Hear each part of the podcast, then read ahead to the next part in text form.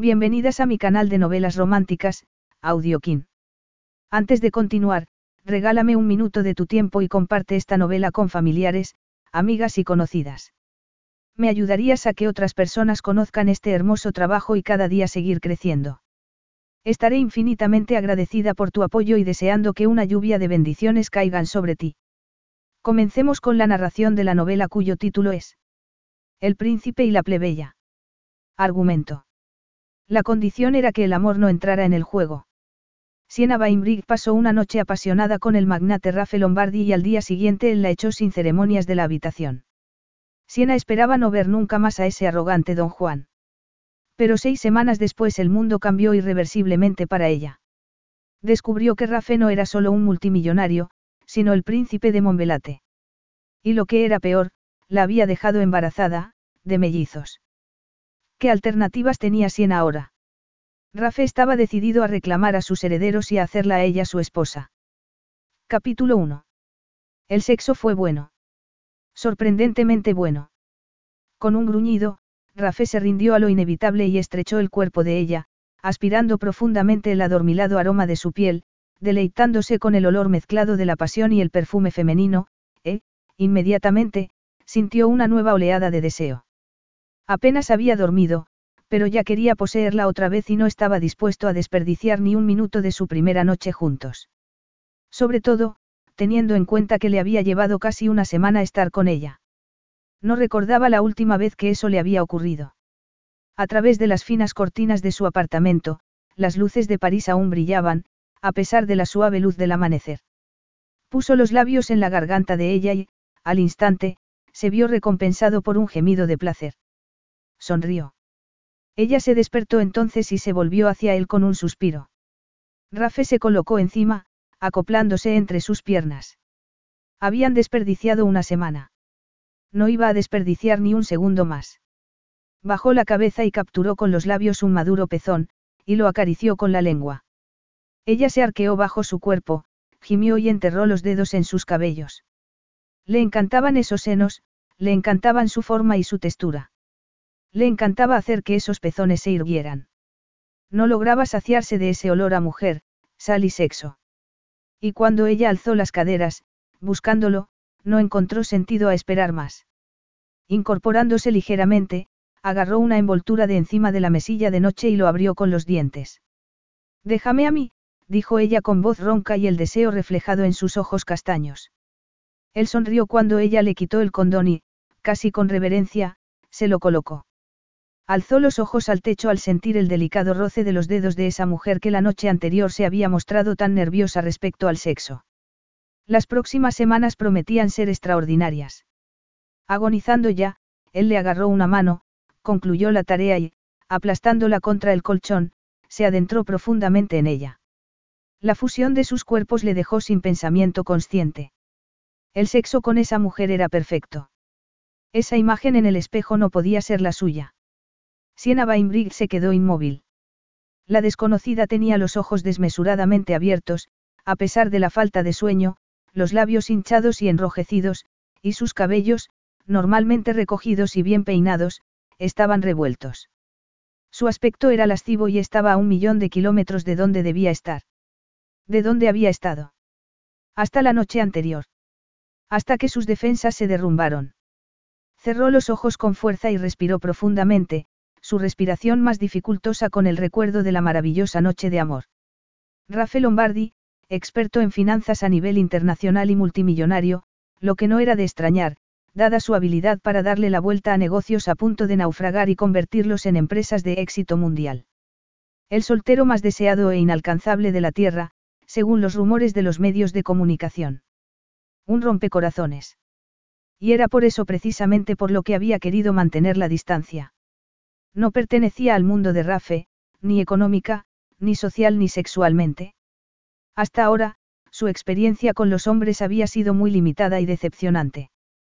Por el contrario, Rafe Lombardi se desenvolvía en los círculos de la alta sociedad, entre banqueros, hombres de negocios y mujeres de exquisita belleza que se aferraban a ellos como accesorios. ¿Qué podía ver un hombre así en una mujer que trabajaba para ganarse la vida? Por eso Siena había hecho lo posible por resistirse a él, pensando que Rafe acabaría por perder el interés en ella. Pero no había sido así. En vez de abandonar la caza, Rafe la había seguido con una dedicación que la había aterrorizado y encantado simultáneamente. Evidentemente, Rafe Lombardi era un hombre acostumbrado a salirse con la suya.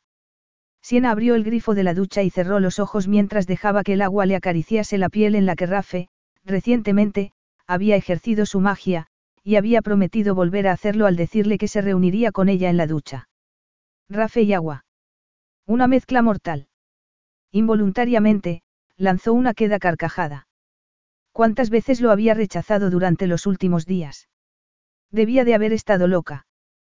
Porque, después de solo una noche con él, cualquier mujer aceptaría lo que Rafe Lombardi quisiera ofrecerle, lo retendría todo lo posible y, a la basura con las consecuencias. Además, ella había sufrido mucho durante los últimos meses con su traslado de vuelta a Europa, hasta encontrar una casa y un trabajo. Se merecía un poco de descanso y diversión. Se enjabonó el cabello mientras pensaba que diferenciaba a Rafe del resto de los hombres que había conocido. Desde luego, la altura, la morena piel y el espeso y ondulado cabello que le acariciaba el cuello de la camisa eran suficientes detalles para distinguirlo. Pero se trataba de algo más. Rafe tenía confianza en sí mismo y se le notaba. E irradiaba poder. Siena tembló al recordar lo vulnerable que él la había hecho sentirse con solo mirarla. Tenía la habilidad de hacer que una mujer se sintiera atractiva, el centro del universo, y luego Rafe utilizaba esa habilidad para doblegarla en la cama. Siena alzó el rostro hacia la cabeza de la ducha, no, Rafe Lombardi no se parecía a ningún otro. Y era la clase de hombre del que cualquier mujer podía enamorarse con facilidad. No. Siena cerró el grifo bruscamente y agarró una toalla, enfadada consigo misma por dar rienda suelta a su imaginación. Recordar los momentos de pasión con él era una cosa, pero imaginar un cuento de hadas con un final feliz que jamás se realizaría. Vivir en París debía de habérsele subido a la cabeza. Acababa de conseguir el trabajo de su vida. No había nada malo en tener una aventura amorosa, pero eso era todo. Siena se envolvió en la toalla y, ahora que el agua de la ducha no corría, pudo oír el sonido de un canal de noticias en el televisor de la habitación. Rafe debía de haberla encendido para ver el informe del mercado de divisas internacionales antes de reunirse con ella en la ducha. Cosa que no había hecho. Con el cabello envuelto en una toalla estilo turbante y cubierta con un albornoz que había encontrado colgando en un gancho de la puerta del baño, Siena salió a la suite. En la habitación había un carrito con café y desayuno, pero Rafe estaba de pie junto a la cama con un par de pantalones vaqueros con la cremallera subida, pero el botón de la cinturilla desabrochado, escuchando absorto las noticias en italiano. Siena se le acercó y, por primera vez desde que estaban juntos. Rafe no se volvió hacia ella ni le sonrió. ¿Qué pasa? Le preguntó Siena, incapaz de evitar ponerle una mano en la espalda. ¿Qué ocurre? Su, pronunció él, silenciándola, apartándose de ella. Siena sintió su distanciamiento. Oyó un nombre, Monbelate, que reconoció como un pequeño principado entre Francia e Italia, y vio un reportero delante de un palacio de ensueño iluminado en la oscuridad de la noche, después, una hilera de casinos famosos bordeando el puerto y una foto del anterior príncipe, Eduardo. El periodista continuó hablando en italiano y se vieron imágenes de un grupo de gendarmes acompañando al príncipe y a su hermano hasta unos coches que, después, se alejaron de allí. Siena frunció el ceño. Era evidente que había problemas en Monbelate. El periodista acabó su informe con un enfático. Monbelate, finito. Rafe apagó el televisor con el mando a distancia y se volvió de espaldas a ella y a la pantalla mesándose el cabello. Siena se quitó la toalla de la cabeza y comenzó a secarse el pelo. ¿Qué ha pasado? preguntó. Me ha dado la impresión de que la policía ha arrestado a toda la familia real. Rafe se dio la vuelta, su hermoso y duro rostro expresaba dolor. Se ha acabado, dijo en un tono que la dejó helada. Se ha acabado. Un inexplicable temor se apoderó de ella. Por fin. Rafe había reconocido su presencia, pero realmente no la estaba viendo. ¿Qué es lo que se ha acabado? ¿Qué ha pasado? Justicia, respondió Rafe crípticamente. Entonces, colocándose frente a ella, con el pecho desnudo tan cerca que le quitó la respiración, le arrebató la toalla de las manos y la tiró al suelo. Siena tembló. El pulso se le aceleró como siempre que él le prestaba toda su atención. Dime, ¿qué significa lo que has dicho? Preguntó en un susurro. Rafe no respondió. En su lugar, lo que hizo fue desabrocharle el cinturón del albornoz y abrírselo. Ella sintió sus besos en la piel. Significa que te deseo, dijo Rafe mientras le acariciaba un pecho. Ahora mismo. Su cuerpo estaba dispuesto para ello, se lo decían el hinchazón de los pechos y el pulso caliente entre sus muslos. Pero algo asomó a los ojos de él, y sintió parte del tormento que estaba padeciendo Rafe, y el pánico se apoderó de ella al enfrentarse a la verdad, Rafe no la estaba viendo, no tenía verdadera conciencia de ella. Para él, ella se había convertido en un vehículo para aliviar la tensión a la que estaba sometido. De nuevo, se preguntó por qué parecía importarle tanto lo que ocurría en ese diminuto principado que, cuando aparecía en las noticias, era debido a los asuntos amorosos de sus príncipes, no a los intereses financieros que, normalmente, interesaban a Rafe. Siena le puso las manos en el pecho con el fin de apartarse de él. No creo que sea buena idea, le dijo, a pesar de que su cuerpo traicionaba sus palabras. Además, tengo que ir a trabajar, o llegaré tarde. Pues llega tarde. Rafe le puso una mano en la nuca y la atrajo hacia sí, le capturó la boca y la besó con pasión, Rafe sabía a café y a deseo, un sabor que Siena ya conocía. Pero ahora también sabía a otra cosa, a algo desencadenado por el reportaje que él había visto en televisión y que añadía furia contenida a su beso. La boca de él se movió por su garganta y sus pechos al tiempo que, con las manos, le quitaba el albornoz para estrechar su cuerpo desnudo. Siena se rindió, sus sentidos llenos del sabor y el aroma de Rafe. Él le besó los pechos y entonces oyó el sonido de la cremallera de los pantalones.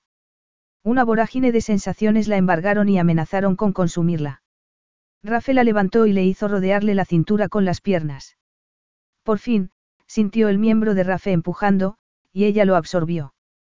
Rafe lanzó un gruñido al llenarla, un sonido semejante al de un animal herido, y ella se aferró a él. Se movieron a un ritmo acelerado, furioso, hasta que Siena estalló. Entonces, Rafael la tumbó en la cama y se salió de ella, quedándose muy quieto, al borde del orgasmo.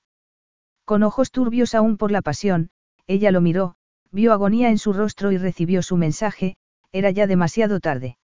Entonces, con un último empellón, Rafe se hundió completamente en ella, liberando su tensión y haciéndola caer en el abismo una vez más. La voz de Rafe, en un tono bajo y urgente hablando por teléfono, la despertó. Abrió los ojos, miró el reloj y, levantándose instantáneamente, fue al baño a vestirse. Rafe apenas notó los movimientos de Siena, su atención al 100% centrada en lo que su socio le estaba diciendo. Yannis Marquides era una de las pocas personas en el mundo que conocían la identidad del padre de Rafe y que sabía mejor que nadie lo que significaba para él el reportaje que había visto en televisión. Tienes que marcharte, le dijo Yannis. Es tu deber. Hablas como Sebastiano, que ya está en París y, al parecer, de camino. Desde luego no ha perdido el tiempo y me ha localizado. Sebastiano tiene motivos para ello. Sin ti, Montbelate dejará de existir. Quieres ser el responsable de que eso ocurra. No soy el único. También está Marieta. Si cargas el peso de todo esto en los hombros de tu hermana pequeña perderás mi amistad para siempre. Además, sabes que, según la ley, el heredero tiene que ser un varón. Es tu deber, Rafael. Aunque fuera, no es seguro salvar el principado. La isla está en bancarrota. Ya has oído el reportaje, Cario, Roberto y sus cómplices han saqueado la economía. Se oyó una carcajada al otro lado de la línea telefónica. No es así como tú y yo nos ganamos la vida, salvando empresas en bancarrota. En ese caso, ve tú, si tanto te preocupa. A mí me gusta mi vida tal y como es. Y era verdad. Había trabajado duramente para llegar a donde estaba y, sobre todo, se había demostrado a sí mismo que no necesitaba ser un miembro de la realeza para ser alguien. Pero no es cosa mía. Rafe. Tú eres el hijo. Solo tú puedes hacer lo que hay que hacer, se hizo una pausa. Además, ¿no crees que es lo que tu madre habría querido que hicieras? Rafe debería haber visto venir el golpe bajo de Yannis. Se habían criado juntos y su amistad era más profunda que la relación que podía haber tenido con un hermano. Lo malo de eso era que Yannis conocía muy bien sus puntos débiles. De lo único de lo que me alegro es de que muriese antes de enterarse de que sus propios hijos fueron los que organizaron la muerte de él. No todos, lo corrigió Yannis. Tú no. Rafe lanzó una amarga carcajada. Eso es, yo, el hijo bastardo. El hijo al que él envió al exilio junto a su madre y a su hermana pequeña. ¿Por qué iba yo a querer salvar de la ruina a esa isla principado? Siento lo que le pasó y siento que sus propios hijos conspirasen contra él, pero, ¿por qué voy a querer yo encargarme del destrozo? Siento mucho lo que le pasó, pero no le debo nada. ¿Qué por qué tú? ¿Por qué la sangre de ese principado corre por tus venas? Es tu deber y un derecho tuyo. Rafe. Si no quieres hacerlo por tu padre, hazlo por tu madre. Rafe sacudió la cabeza intentando aclarar sus ideas. Yannis lo conocía demasiado bien, sabía que no sentía ninguna lealtad por un padre que, para él, solo había sido un nombre, alguien que le había despreciado y también a la mujer que lo había dado a ese hijo. Ni siquiera había sentido su muerte al enterarse de que no había sido un accidente. Era imposible sentir la pérdida de alguien a quien nunca se había tenido, y el príncipe Eduardo jamás había formado parte de su vida. Pero su madre era diferente. Louisa había amado Monbelate y había hablado incesantemente de sus aromáticos campos de naranjos, de sus viñedos y de las montañas salpicadas de olivos y flores silvestres que nunca más volvería a ver. Louisa jamás había olvidado la pequeña isla que había sido su hogar durante 21 años y de la que la habían exiliado durante el resto de su corta existencia. Jannis tenía razón. Su madre siempre había soñado con regresar. No había ocurrido durante su vida, pero quizá él pudiera hacer que volviera en espíritu. Cielos. Siena salió del cuarto de baño lista para ir a trabajar y con el ceño fruncido. Habían hecho el amor rápidamente, con demasiada premura para pararse a pensar en protección. El riesgo a que se quedara embarazada era bajo, ya que pronto iba a tener el ciclo, pero no era imposible y ahora se arrepentía de haber dejado de tomar la píldora un mes atrás. En su momento, no había tenido sentido preocuparse por ello, y con todo lo demás que había estado ocurriendo en su vida, buscar un nuevo médico era lo último en lo que había pensado. Ahora, sentía no haberlo hecho. Y a pesar de que iba a trabajar con retraso, no quería marcharse sin mencionar el tema a Rafe. Tenemos que hablar, le dijo, ahora que Rafe había colgado el teléfono, mientras recogía sus cosas y las metía en el bolso. Siena se volvió al ver que él no respondía. Rafe estaba sentado en la cama, de espaldas a ella, con las manos en la cabeza. Parecía tan desolado que casi no lo reconocía. Se le veía, vulnerable. ¿Qué te pasa? Le preguntó, acercándosele, pero con miedo de tocarlo. ¿Qué te ocurre? Es por lo del reportaje de televisión sobre Monbelate. Rafe lanzó un suspiro y alzó el rostro, masajeándose las sienes. ¿Qué es lo que sabes de esa isla? Le preguntó Rafe. Siena se encogió de hombros. Poco, como el resto de la gente. Sé que es una pequeña isla en el Mediterráneo, famosa por su belleza y por sus casinos, de los que depende su economía. Una meca para los turistas y los jugadores. Rafe lanzó un gruñido antes de agarrarle las manos y besárselas. Y ahora resulta que también por sus gánsteres. Al parecer, a través de los casinos, han estado blanqueando dinero obtenido del tráfico de sustancias ilegales desde que el príncipe Cario se subió al trono hace cinco años. El tiempo siguió corriendo y ella se lamentó en silencio. Tenía que ir a trabajar. Le había costado mucho conseguir trabajo en Sapphire Blue Charter, se lo debía a que hablaba francés y a tres extraordinarias referencias, a pesar de ser mujer y australiana, no obstante, estaba en periodo de prueba. Y con el retraso que llevaba, tendría suerte de tener a un trabajo cuando llegara al aeropuerto. Pero no podía dejarlo así. Sigo sin entenderlo. Han arrestado al príncipe y a su hermano por blanqueo de dinero obtenido del tráfico de sustancias ilegales. No tienen primero que ver si son culpables en un juicio. Rafe se levantó de la cama, y agarró una bata blanca y se la puso. No he dicho que los hayan arrestado por lo del blanqueo de dinero. Entonces, ¿por qué? ¿Por qué se los ha conectado con la muerte del príncipe anterior, su padre? Durante un momento, Siena guardó silencio mientras trataba de recordar lo poco que sabía de aquel principado. Pero, el príncipe Eduardo no se ahogó. Según creo recordar, se cayó de su yate al mar y se ahogó. Las autoridades competentes acaban de descubrir nuevas pruebas. El príncipe Eduardo no se cayó del yate. Súbitamente, la verdad la golpeó. Habían matado a su propio padre. No era de extrañar que los noticiarios estuvieran hablando tanto de ello. Era más que un escándalo, era una monarquía en crisis, una pesadilla diplomática. Una pesadilla que, por algún motivo que ella desconocía, afectaba a Rafe. Sigo sin comprenderlo. Es horrible, pero, ¿por qué te importa tanto? Siena lo miró fijamente a los ojos y los vio llenos de pesar, tormento y sufrimiento, pero entonces Rafe se apartó de ella y se dio cuenta de que lo que le había dicho era todo lo que iba a decir. Lo siento, Rafe, pero no tengo más remedio que marcharme ya. Siena se puso los zapatos y agarró su chaqueta. Hoy no salgo de trabajar hasta las seis. ¿Quieres que te llame cuando llegue a mi casa? Esta vez, cuando él la miró, sus ojos eran cálidos y algo tristes. No, contestó Rafe. Esta noche no puedo verte. Ah, Siena tragó saliva y, desesperadamente, intentó ocultar su desilusión. Mañana tengo mal horario, pero, ¿qué tal el miércoles? Rafe sacudió la cabeza, abrió la puerta del armario y sacó una bolsa de viaje. No, el miércoles tampoco. Voy a estar fuera. Te marchas de París. Rafe se volvió hacia ella, esta vez, su mirada era fría. Se ha acabado. La desilusión se tornó en desesperación. ¿A dónde vas? Fuera. No lo comprendo.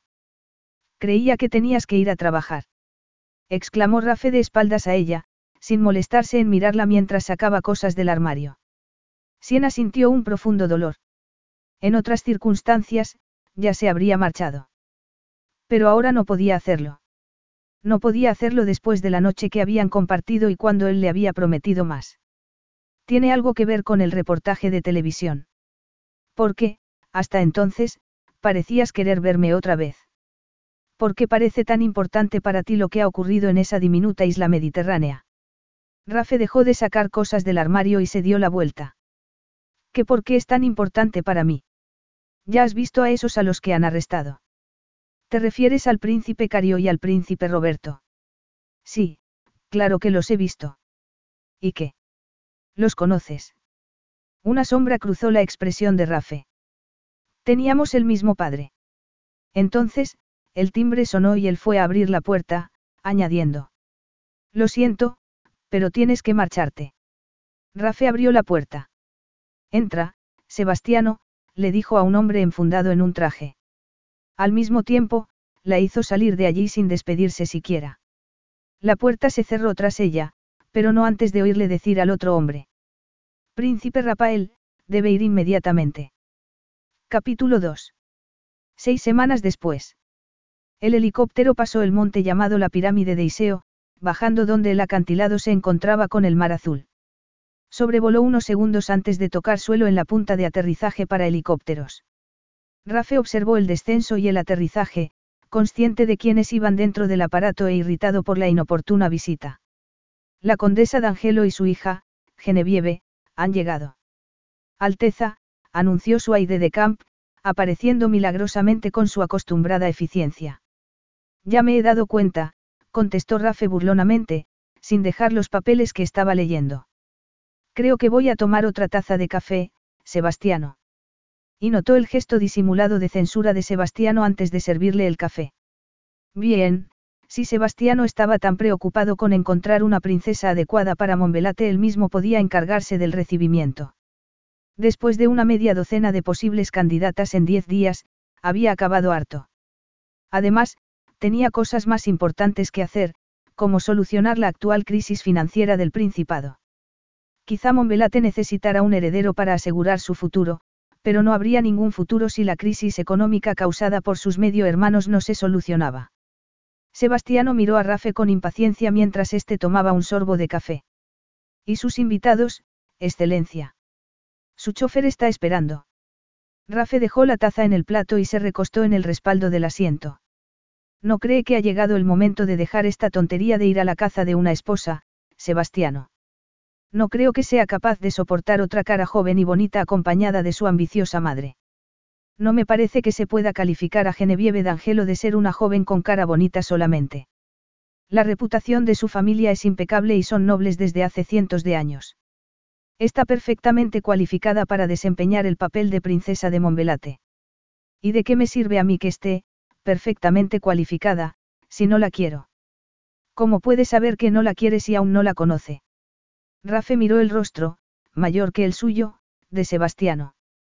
Ninguna otra persona se atrevería a mostrarse tan impertinente con él, pero Sebastiano llevaba 40 años a cargo de la administración del palacio y, aunque había sido dado de lado por sus hermanastros mientras robaban al país, Rafe estaba seguro de que si el principado no se había derrumbado ya era debido a Sebastiano.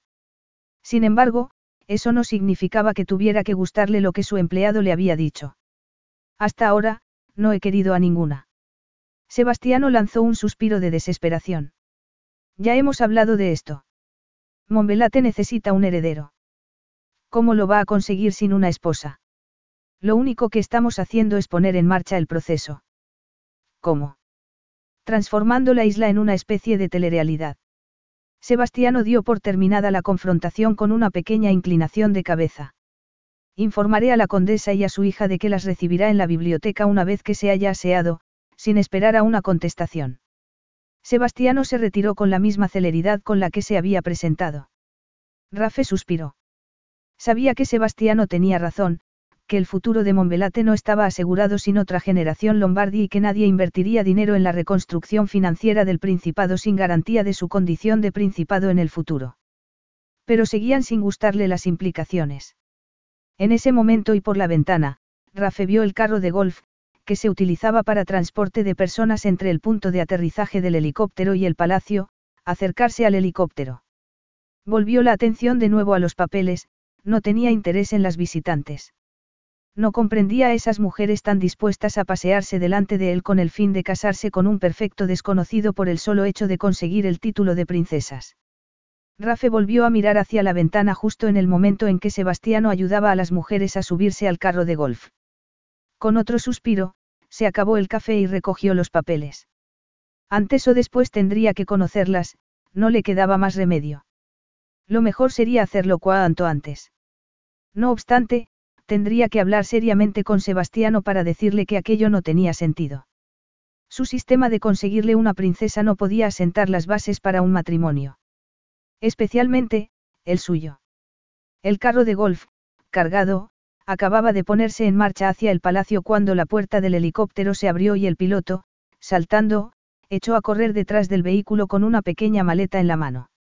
Fue entonces cuando Rafe sintió el golpe con toda su fuerza, se puso en pie de un salto y llegó a la barandilla de la terraza en un instante. Achicó los ojos para protegerse del sol. No podía ser. Pero sí, el piloto era una mujer. La estrecha cintura, la curva de sus caderas y su pelirroja cabellera le resultaban dolorosamente familiares. Entonces, después de entregar la maleta, ella se volvió y una larga coleta se movió sobre sus hombros como si tuviera vida propia. Dios mío. Rafe corrió hacia el teléfono más próximo y dio su primera orden a la guardia del palacio. No dejen despegar al helicóptero. Siena respiró profundamente para calmarse, aliviada de que Rafe no hubiera ido a buscar a sus invitadas. Cerró la puerta del helicóptero y se puso los cascos. El príncipe Rafael. Se había acostado con un príncipe. Pero, en su momento, no lo sabía. Nadie lo había sabido. La noticia de que Monbelate había encontrado un nuevo príncipe había salido a la luz unos días después de que Rafe, prácticamente, la echara de su habitación. Desde entonces, todos los medios de comunicación habían dedicado tiempo y esfuerzo en descubrir la historia de la joven niñera a quien el antiguo príncipe había convertido en su amante para luego enviarla al exilio embarazada y ya con un hijo. Y tanto los periódicos como la televisión seguían hablando de la ceremonia de coronación. Y Siena había visto el rostro de Rafe en todas partes, por lo que no había podido olvidarlo. Era un príncipe. Ahora no le extrañaba que, de repente, no hubiera querido verla más. Debía de haberse dado cuenta de lo que esa noticia que vio en televisión significaba para él. Y un príncipe no podía perder el tiempo con mujeres como ella. ¿Y por qué iba a ser lo contrario, cuando Rafe podía elegir entre las mujeres más bellas e inteligentes? Durante los últimos días, había habido un flujo constante de mujeres yendo a la isla. Por supuesto, habían sido muy discretos al respecto, pero ella sabía, por experiencia, que Rafe era un hombre de gran apetito. La bilis se le subió a la garganta. Cuanto antes se marchara de esa isla menos riesgo de tropezarse con el hombre que, sin contemplaciones, la había echado de su vida. Siena oyó el rugido de otro motor y una bocina, al volver la cabeza, vio un jeep acercarse y pararse en el punto de despegue del helicóptero. Sus nervios aumentaron cuando cuatro hombres uniformados saltaron del jeep y, gesticulando, le indicaron que apagara el motor del helicóptero. Su trabajo había consistido solamente en transportar a un par de personas. No era posible que se le hubiera olvidado rellenar algún papel. Estaba a punto de abrir la puerta cuando uno de los hombres uniformados la abrió desde fuera. El oficial la saludó y dijo. Signorina Weinbricht. Siena contuvo la respiración. Sabían cómo se llamaba. Sacudió la cabeza y se quitó los cascos. Sí. ¿Algún problema? No, ninguno, contestó el oficial. Por favor, baje del helicóptero. El hombre, sonriendo, le ofreció la mano para ayudarla a bajar. Debía de tratarse de algún trámite burocrático del que nadie le había advertido. Pero una vez fuera, él le dejó claro que esperaba que continuara andando. Hacia el jeep. Siena se paró. ¿Qué es lo que pasa? El palacio está muy cerca, respondió el oficial. Los ojos de Siena se volvieron hacia el palacio, asentado encima de un enorme promontorio rocoso.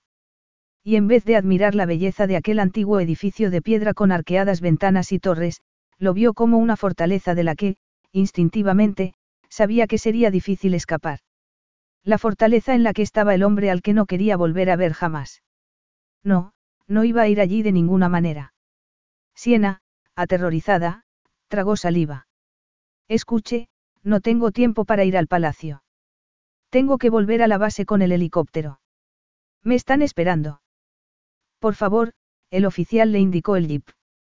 Haciendo acopio del poco valor que le quedaba, Siena alzó la barbilla. ¿Y si insisto en marcharme? ¿Y si me niego a ir con ustedes al palacio? El oficia, volvió a sonreír, pero esta vez su sonrisa tenía un cariz de amenaza. En ese caso, por desgracia, no nos quedaría más remedio que arrestarla. Capítulo 3. Siena estaba harta. Llevaba casi tres horas en aquel salón sintiéndose como un león enjaulado. Daba igual que el salón fuera del tamaño de un pequeño país y que los tapices que colgaban de las paredes, además de los candelabros y el exquisito mobiliario, fuera lo más bonito que había visto nunca. Tampoco le impresionaba la constante aparición de gente ofreciéndole comida y bebida. Los oficiales que la habían llevado al palacio seguían ahí, al otro lado de la puerta, flanqueándola, dejando claro que no era una visita, sino una prisionera. Y aunque al principio se había puesto muy nerviosa ante la perspectiva de volver a ver a Rafe, que debía de haber ordenado su detención, después de la larga espera tanto los nervios como la frustración se le habían quitado. Ahora, estaba furiosa. Ninguna de las personas que habían ido al salón había podido decirle exactamente por qué estaba allí ni cuándo podría marcharse. Tenía un helicóptero que debería haber llevado a la base hacía horas y nadie le había permitido acercarse a un teléfono con el fin de hacerle saber a su jefe que estaba detenida. Una inmensa angustia la invadió al darse cuenta de que podía perder su trabajo. Fue entonces cuando oyó el motor de un helicóptero. Corrió hacia una enorme ventana de arco, desde la que se veía el punto de despegue del helicóptero, y vio. Su helicóptero. No. Gritó Siena golpeando la ventana infructuosamente, consciente de que el piloto del aparato no podía verla allí. Su furia se tornó incontenible. Se acercó a una de las puertas del salón y, al encontrarla cerrada, como la otra que había probado a abrir anteriormente, empezó a golpearla con los puños y a gritar. Se han llevado mi helicóptero. Déjenme salir de aquí. Pero como ni sus gritos ni sus golpes surtieron efecto, empezó a vociferar en voz alta. ¿Por qué no la dejaban salir de allí? Sé que están ahí, gritó delante de la enorme puerta de madera, aún golpeándola. Sé que pueden oírme. Exijo ver a Rafe. Ahora mismo. ¿Dónde está ese cobarde sinvergüenza? Aquí, en Monbelate, dijo una voz, que conocía muy bien, a sus espaldas, normalmente, me llaman príncipe Rafael o Alteza, desde luego, no me llaman, cobarde sinvergüenza. Siena, debatiéndose entre la furia y el pánico, se dio media vuelta y no pudo evitar el impacto que la presencia física de él tuvo en su psique. Había exigido verlo y, sin embargo, no había estado preparada para el impacto al que acababan de verse sometidos sus sentidos. Él estaba ahí, a dos escasos metros de ella. Era el mismo Rafe que recordaba, pero más refinado, sus espesos cabellos ondulados más cortos y más peinados. Sin embargo, la contenida intensidad de su mirada le impresionó como siempre. Más aún. Siena tragó saliva y, en ese momento, pensó que la distancia entre los dos nunca había sido mayor ni más extrema. Rafe era ahora un príncipe y lo parecía. Pero, ¿y qué?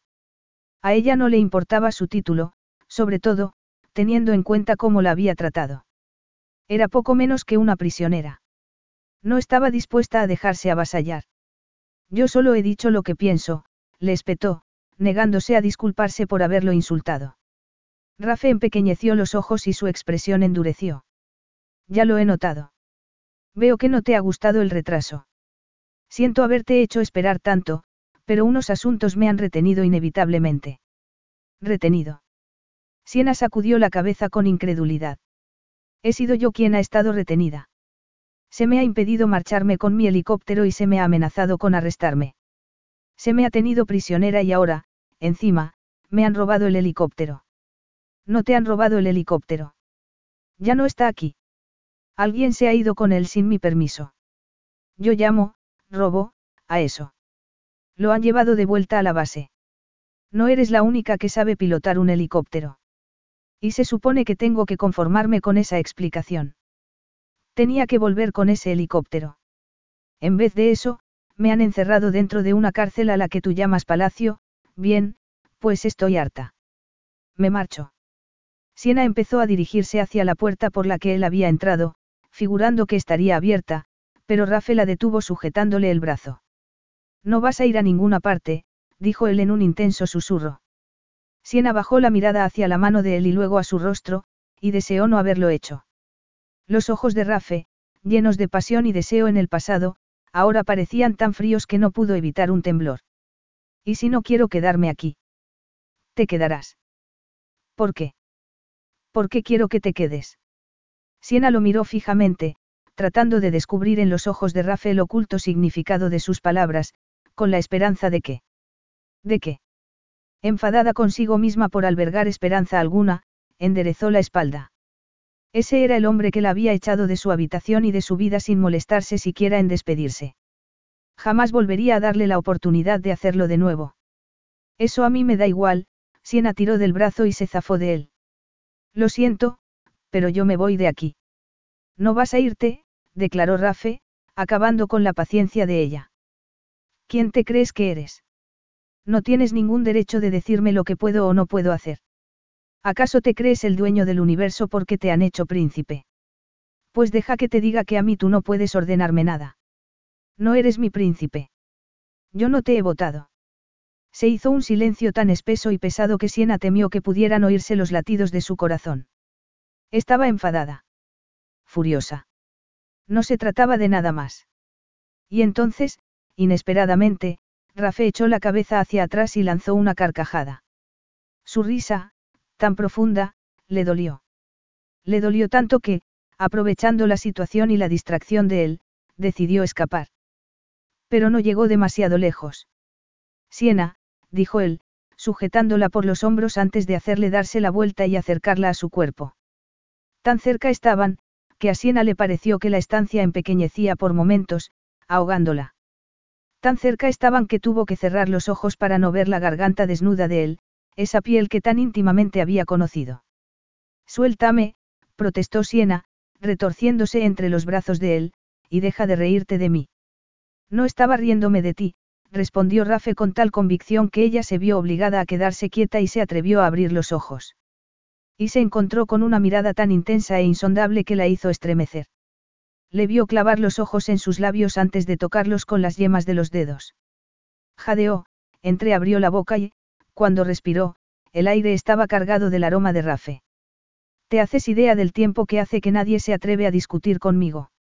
Siena vaciló debido al repentino cambio de atmósfera y a la electricidad generada por el contacto físico. Pero solo durante un momento. Era consciente del encanto de ese hombre, acaso no había sucumbido a él. No podía permitirse el lujo de que Rafe volviera a aprovecharse de ella. A pesar de todo, le costó un gran esfuerzo mantener sus defensas. Diez minutos. Quince a lo sumo. Sorpréndeme. La sonrisa de Rafe se agrandó, como si la respuesta de Siena le hubiera gustado en vez de irritado. Aquí estoy, rodeado de consejeros, pero nadie se ha atrevido a llevarme la contraria desde la noche en que me dijeron que iba a convertirme en el regente de Montbelate, Rafe la miró fijamente y, al retirarle un mechón de pelo que le caía sobre una ceja, la hizo temblar. Es decir, hasta hoy, hasta el momento en que has vuelto a mi vida como una ráfaga de aire fresco. Las palabras de Rafe le corrieron por las venas como un líquido lleno de promesas. Era así como la había seducido, diciéndole que era diferente, especial.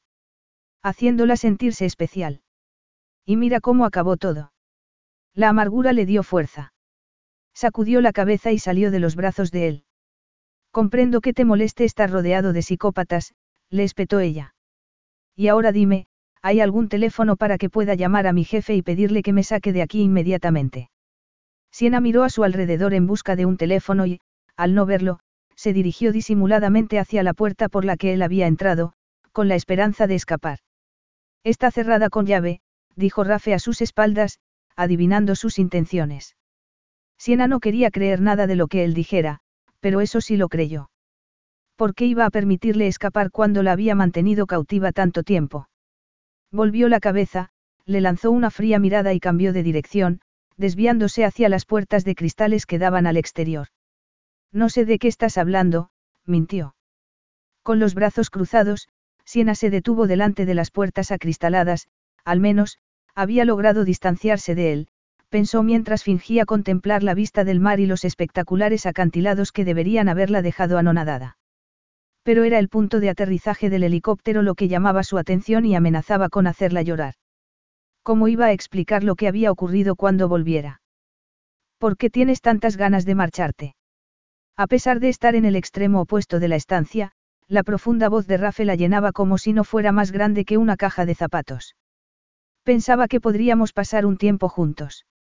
Siena le lanzó una mirada burlona. Un tiempo juntos. En posición horizontal. Rafe arqueó las cejas al momento.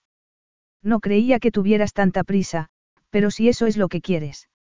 Las mejillas de Siena se encendieron y, rápidamente, volvió la cabeza hacia la puerta. ¿Cómo se le había ocurrido traicionar así sus pensamientos? La respuesta le vino al instante a la mente, porque solo con mirar a ese hombre pensaba en horizontal, y lo mismo le ocurría a su deseo. Solo tengo prisa por marcharme de aquí. No te apetece en absoluto reiniciar nuestra relación. Nunca hemos tenido una relación. No. En ese caso, ¿cómo lo llamas tú? Una aventura pasajera. Una noche de sexo. Y esa noche llegó a su fin hace mucho. ¿Estás segura de que llegó a su fin? En esta ocasión, fue Siena quien se echó a reír. Fuiste tú quien dejó eso muy claro. Siena se volvió para ver la reacción de Rafe y, de repente, lo encontró muy cerca. Se quedó perpleja por el silencio con que él había cerrado la distancia que los separaba mientras ella había mirado al exterior a través de los cristales. Rafe, a solo unos pasos de distancia, ladeó la cabeza y la miró fijamente. Estás enfadada conmigo porque te dejé plantada. En absoluto. Admitir eso sería admitir que le importaba. Creo que los dos conseguimos lo que queríamos esa noche. Yo ya lo he superado. En serio, Rafe se acercó más. Lo dudo. Siena lanzó un bufido y volvió a mirar hacia la ventana. No digas tonterías. Creo que tienes miedo de lo que pueda pasar si te quedas. Estoy enfadada, eso es todo, Siena alzó la barbilla con gesto desafiante. Estoy enfadada porque crees que puedes imponer tu voluntad a todo el mundo. Y te habría gustado que todo hubiera sido diferente.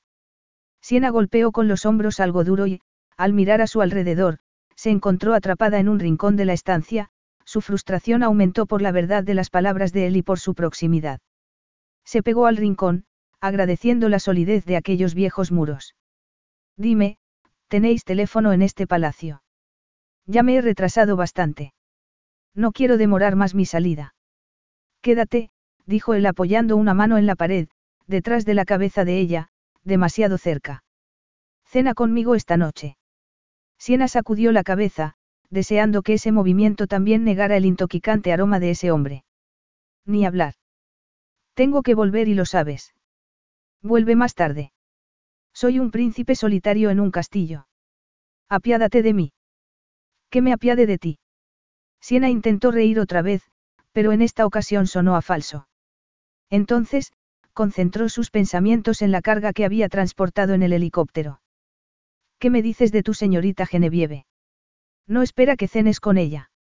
¿O es que prefieres abandonar a tu último juguete con el fin de divertirte con una empleada?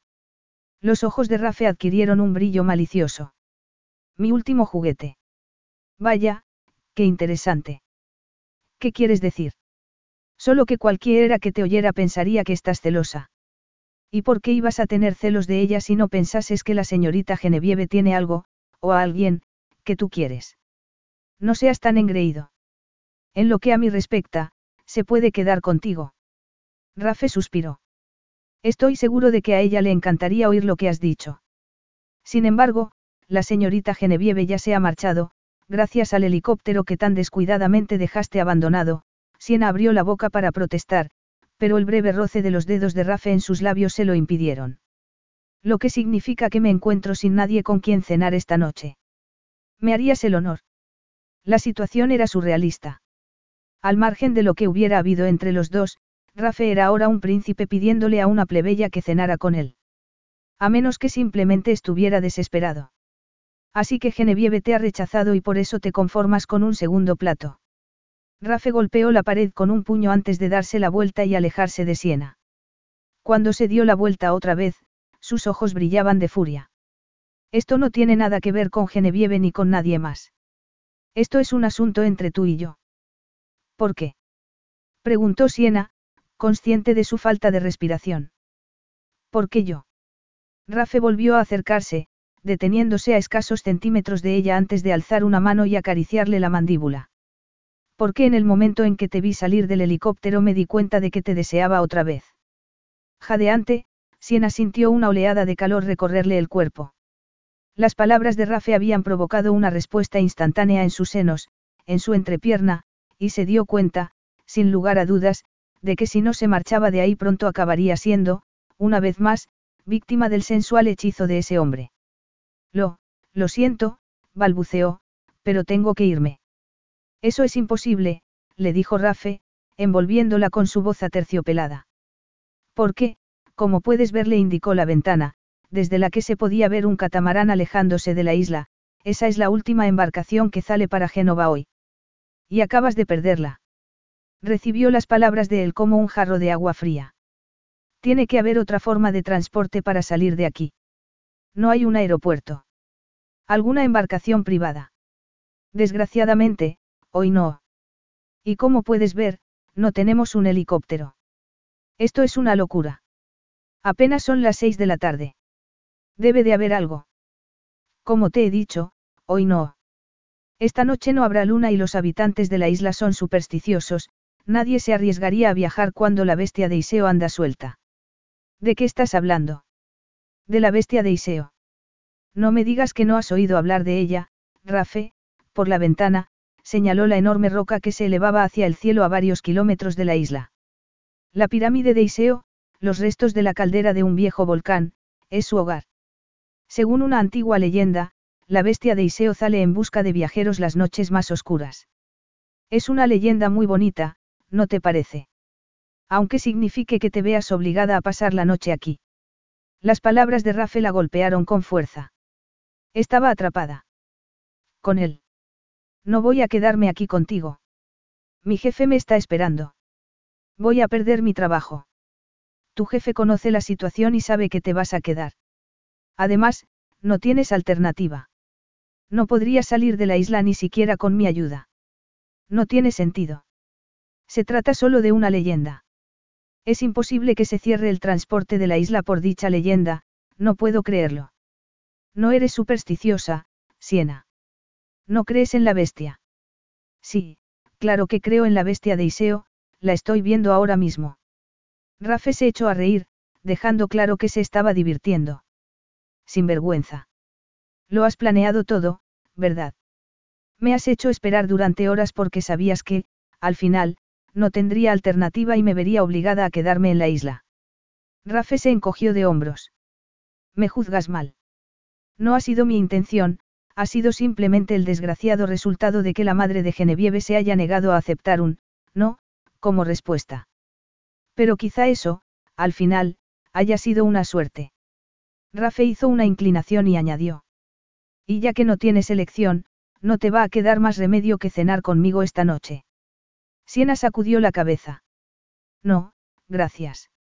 De ninguna manera. Me iré a un hotel. Me quedaré en la isla esta noche porque no me queda otro remedio, pero no voy a cenar contigo. Y menos después de lo que me has hecho. Rafe alzó una ceja y la miró con ojos interrogantes. Lo único que he hecho es querer pasar más tiempo contigo. Sin consultarme. Poniendo en peligro mi trabajo. No, gracias. Pasaré la noche en un hotel y me marcharé mañana. ¿Tienes dinero para pagar el hotel? Y también para el viaje de regreso. Montbelate es solo una isla, pero aquí no se regala la estancia a nadie, los ojos de Rafe repasaron su uniforme. Tu vestimenta es muy práctica para volar, pero no veo dónde has podido guardar en ella las tarjetas de crédito. Siena se sintió profundamente humillada e ignoró la inevitable reacción de su cuerpo bajo el examen de los ojos de Rafe.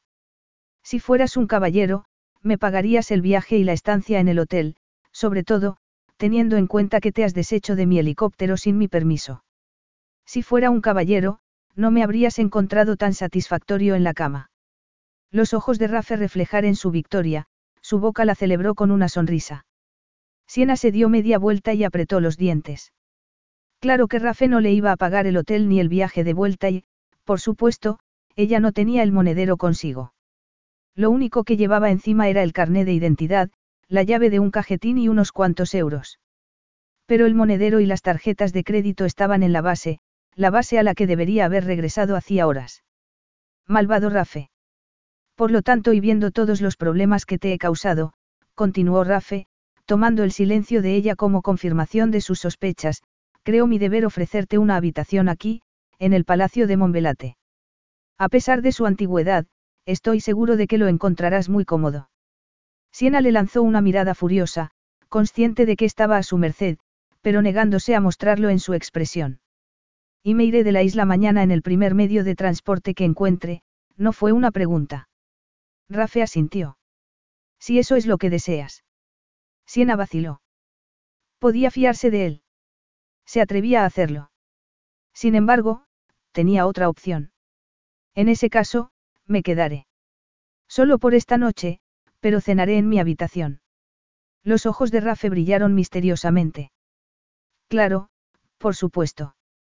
Y ahora, deja que encuentre a alguien para que te acompañe a tu habitación, supongo que agradecerás la oportunidad de asearte.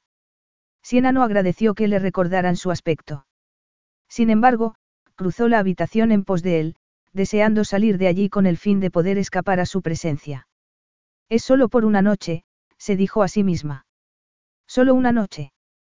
Él tendría que dejarla marchar al día siguiente, al día siguiente estaría libre. Rafe alcanzó la puerta, giró el pomo y la abrió. Pasa, por favor.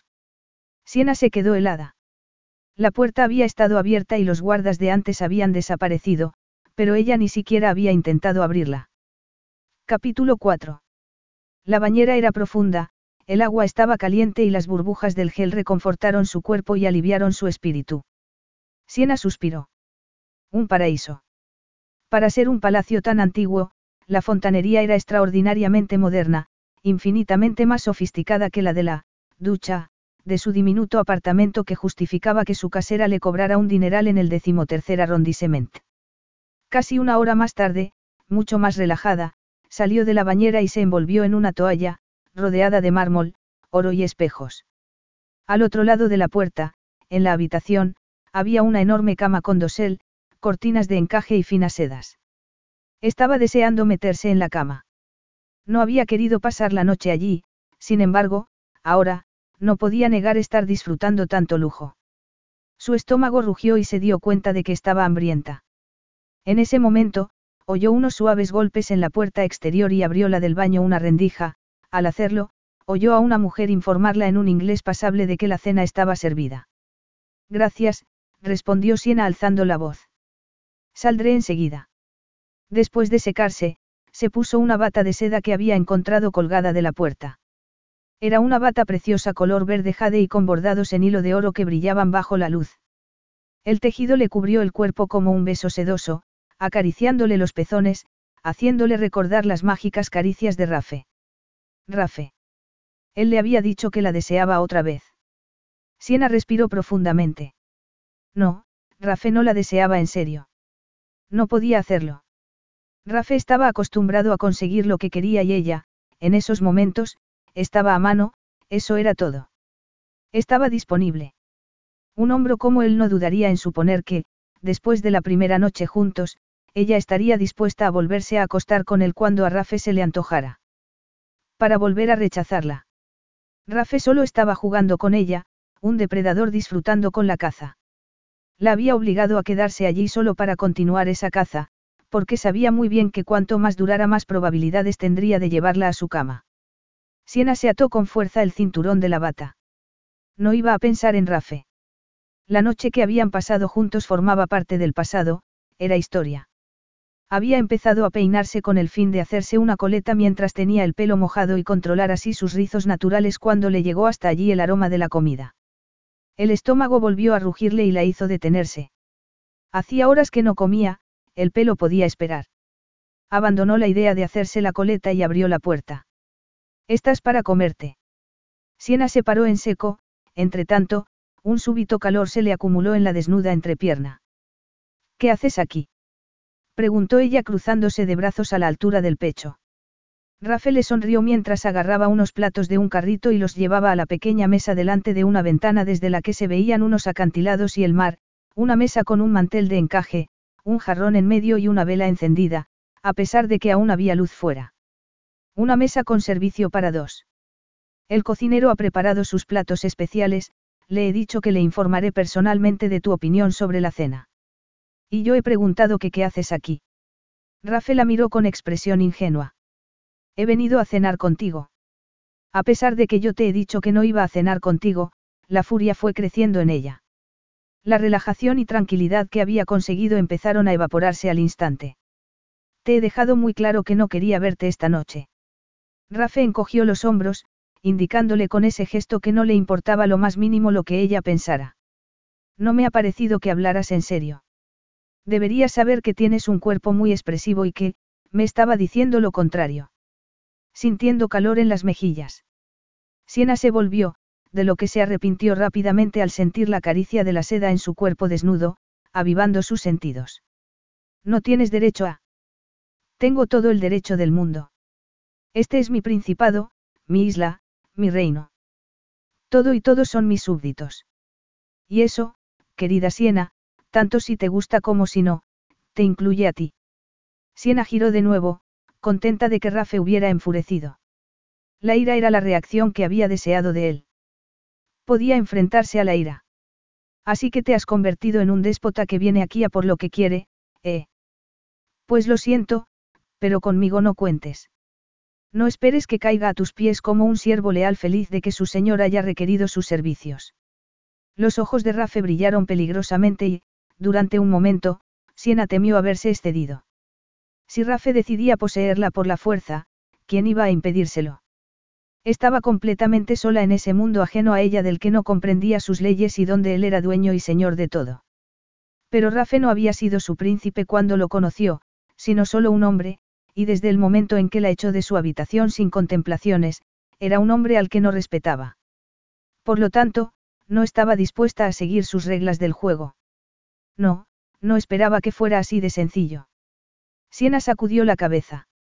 No voy a acostarme contigo, dijo en un ronco susurro. Eso ya lo veremos. Habló en serio, Rafe. Si tú lo dices, en fin, ¿por qué no cenamos? ¿Tienes hambre, Siena? Estaba Rafe refiriéndose a la comida. Pensó que no era así, por el modo como la miraba. Pero su estómago eligió ese preciso momento para pronunciarse. Sienta bajó los brazos a la altura del estómago, pero no consiguió calmar sus rugidos. Rafe sonrió. Está claro que tienes una bestia que requiere alimento. Venga, siéntate. Siena tenía hambre, tanta que ni la presencia de Rafe logró quitársela. Pero, solo con la bata, no iba a lograr sentirse lo suficientemente cómoda como para cenar. No, de ninguna manera. Yo, voy a vestirme antes. Siena se dio media vuelta con intención de ir a por su uniforme, que había dejado encima de la cama, pensando que ese atuendo lograría establecer una barrera mayor entre ellos dos que la fina seda. Pero el uniforme no estaba en la cama, confusa, miró a su alrededor. Abrió la puerta de un armario, pensando que quizá lo hubiera colgado allí alguien, pero estaba vacío. ¿Algún problema? preguntó él a sus espaldas. No encuentro mi uniforme. ¿Para qué lo quieres? Lo he dejado en la cama, pero no está. Tienes una extraña habilidad para perder cosas. Primero, tu helicóptero, ahora, tu uniforme. Siena, sin dejarse engañar, giró sobre sus talones. Puede que te tomes esto a broma, pero a mí no me hace ninguna gracia. Te aseguro que no me lo tomo a broma, la expresión de Rafe la hizo temblar, su profunda voz reverberó dentro de su ser, y el brillo de sus ojos la dejó sin respiración. Y para que lo sepas, tu uniforme está en buenas manos. Se lo han llevado para lavarlo, eso es todo. Te lo devolverán mañana por la mañana. Te resulta un problema llevar ropa limpia. Malvado hombre. El problema es que no estoy dispuesta a cenar contigo vestida solamente con una bata de seda. Ese es el problema. Rafe la devoró con los ojos. Nada más. Siena se quejó a sí misma por su indiscreción, pero él no esperó a que le respondiera. Si te encuentras en desventaja, yo también me quitaré algo de ropa, Rafe empezó a desabrocharse la camisa. Ella, decidida a no dejarle ver lo mucho que la perturbaba, echó la cabeza hacia atrás y dijo, no seas ridículo. No quería y no esperaba compañía. Lo que he querido decir es esta ropa no es adecuada para cenar. Todo lo contrario, Rafe, como un animal salvaje, la devoró con los ojos, esa bata te sienta maravillosamente. No te han dicho nunca que esos colores te van muy bien. Tienes una piel preciosa, como la porcelana fina, tan pálida que parece transparente. El corazón le latió con tal fuerza que temió que Rafe pudiera oírlo. Los pezones se le habían endurecido y era imposible que él no lo notara. Pero los ojos de Rafe permanecieron clavados en su rostro, en su mirada, antes de fijarse en sus labios, quitándole la respiración. Ella abrió la boca para aspirar aire y, de repente, el aroma de él la embriagó. Rafe podía besarla, la idea surgió de lo más profundo de su mente, de algún lugar prohibido. Pero el camino era claro. Rafe podía besarla y ella aceptaría el beso, y luego, lo apartaría poniéndole las manos en el pecho antes de que las cosas llegaran demasiado lejos, antes de que Rafe se creyera con el derecho del que ya se creía poseedor. Pero primero, oh, sí. Primero un beso. La atmósfera se hizo espesa mientras los labios de Rafe se acercaron a los suyos, mientras sentía sus dedos entre los cabellos, torturándola exquisitamente. Y cuando alzó el rostro y lo miró, algo le dijo que Rafe pensaba que la tenía en sus manos, algo que le hizo recuperar la capacidad de razonar. Y la razón le dijo que había estado engañándose a sí misma. Porque si Rafa la besaba, ella no sería capaz de detenerse ahí. Si le ponía las manos en el pecho, no sería para apartarlo de sí, sino para gozar de la sensación de sus músculos bajo los dedos. Y un beso jamás sería suficiente. Tienes razón, dijo ella, apenas reconociendo su propia voz. ¿Respecto a qué? Siena sonrió. Estoy muerta de hambre, se obligó a sí misma a darse la vuelta y, en contra de la voluntad de su cuerpo, se sentó en una silla. ¿Qué hay para cenar? Rafe, confuso por el cambio de ella, la vio apartarse. Unos segundos antes Siena había estado dispuesta a que él la tomara. Unos segundos antes ninguno de los dos pensaba en la cena. Siena lo deseaba, sus labios entreabiertos y su respiración entrecortada lo habían indicado. Lo había deseado y seguía deseándolo, se le notaba en las enrojecidas mejillas y en la timidez de su mirada. Pero parecía decidida a no rendirse. Igual que la vez anterior, que se había hecho de rogar. Pero, al igual que la vez anterior, Siena capitularía. Y al igual que la vez anterior, valdría la pena la espera. No le llevaría mucho tiempo. Le daba de plazo hasta después de la cena. Después, la convencería para que no se marchara en un tiempo. Una noche no había sido suficiente y tampoco creía que lo fuera esta vez. Además, después del frenesí de las últimas semanas, se merecía un descanso. ¿Y qué mejor forma de conseguirlo? Rafe suspiró y, después de sentarse a la mesa, sacó una botella de la cubeta de hielo y fue a servirle una copa del vino local. Estaba anticipando las promesas de aquella noche, necesitaba dejar de pensar en los problemas de los casinos, las finanzas y la recuperación de la confianza del resto del mundo en Monbelate. Tenía que lograr que Sebastiano abandonara la caza de una esposa para él. Aunque solo fuera durante un tiempo. No, Siena alzó una mano. No quiero vino, gracias. Rafe alzó la botella para que ella pudiera ver la etiqueta. ¿Estás segura? Es un Reserva San Margarita Superior, el orgullo de la isla.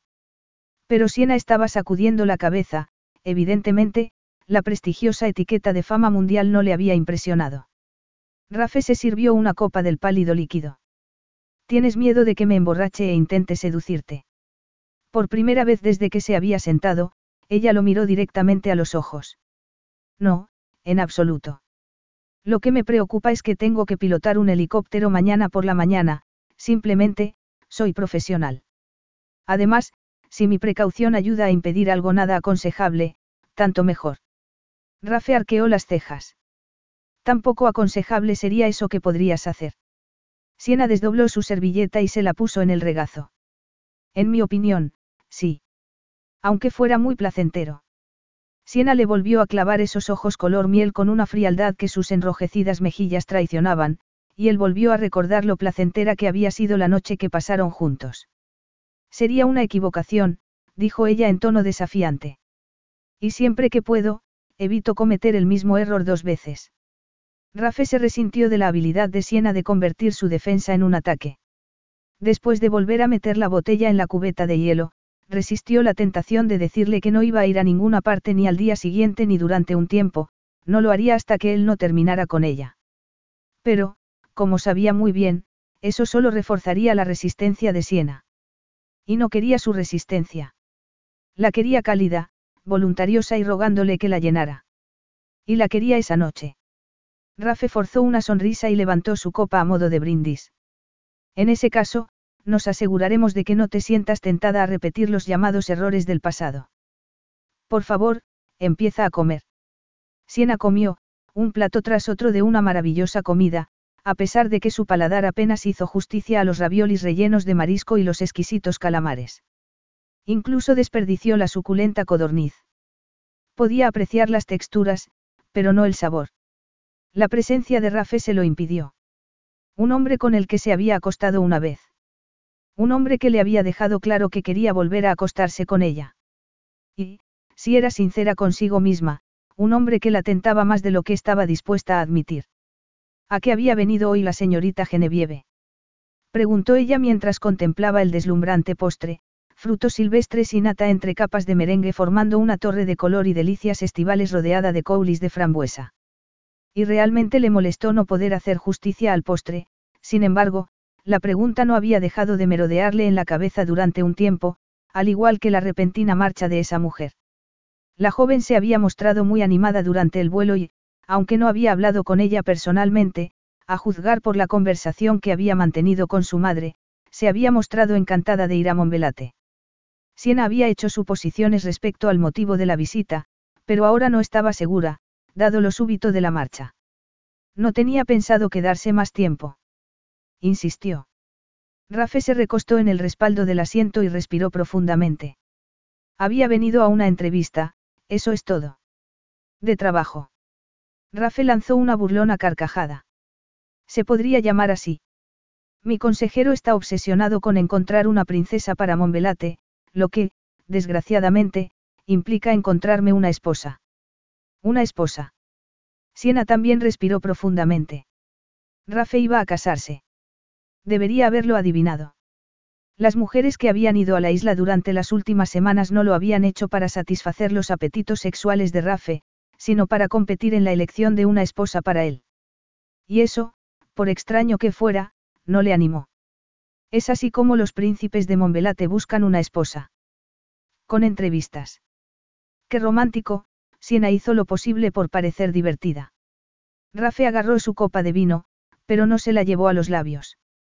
El amor no forma parte de esta ecuación, un Lombardi tiene que sentarse en el trono, de lo contrario, el principado pierde su derecho a existir. Todo esto no es sino una forma de asegurar de que ello no ocurra. Parece un melodrama. Es un hecho. El derecho de existir de Monbelate se basa en la continuidad de la dinastía. Por eso eres tú el regente, no. Al parecer, incluso los bastardos tienen su valor. Eso fue lo que pasó esa noche, cuando dieron la noticia por televisión de que habían detenido a tus medios hermanos, ¿verdad? Sabías lo que significaba, ¿no es cierto? Tuve el presentimiento de que iban a acudir a mí. Y te encantó la idea de ponerte al frente del principado y colocarte la corona. Rafe se llevó la copa a los labios y, sin quitarle los ojos de encima a Siena, bebió. ¿Crees que quería esto?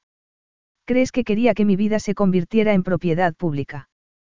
Parece gustarte mangonearme, encerrándome aquí en contra de mi voluntad y metiéndote en mi habitación a pesar de no ser bien recibido, al parecer, es algo natural en ti dar órdenes.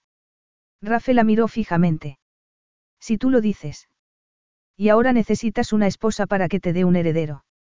Exactamente. Siena, con el tenedor, jugueteó con el postre.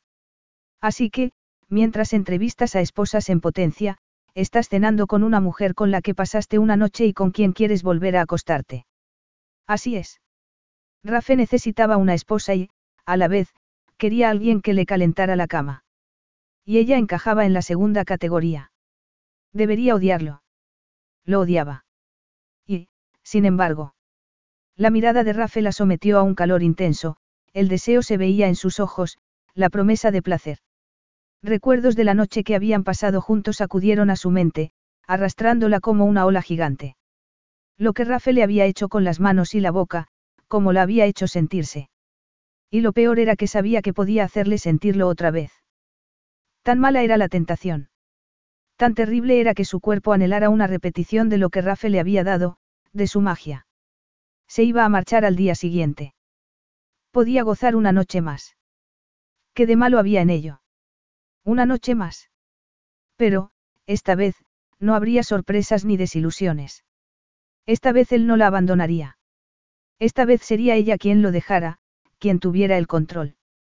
Lo dejaría a merecer de sus señoritas y sus princesas y condesas. Una de ellas se quedaría con él para siempre, pero ella podía tenerlo esa noche.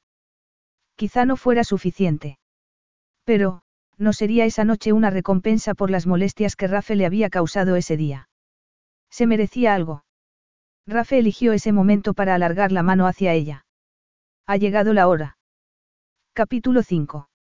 Ven, dijo Rafe con una voz resonante que amenazó con acabar con sus defensas.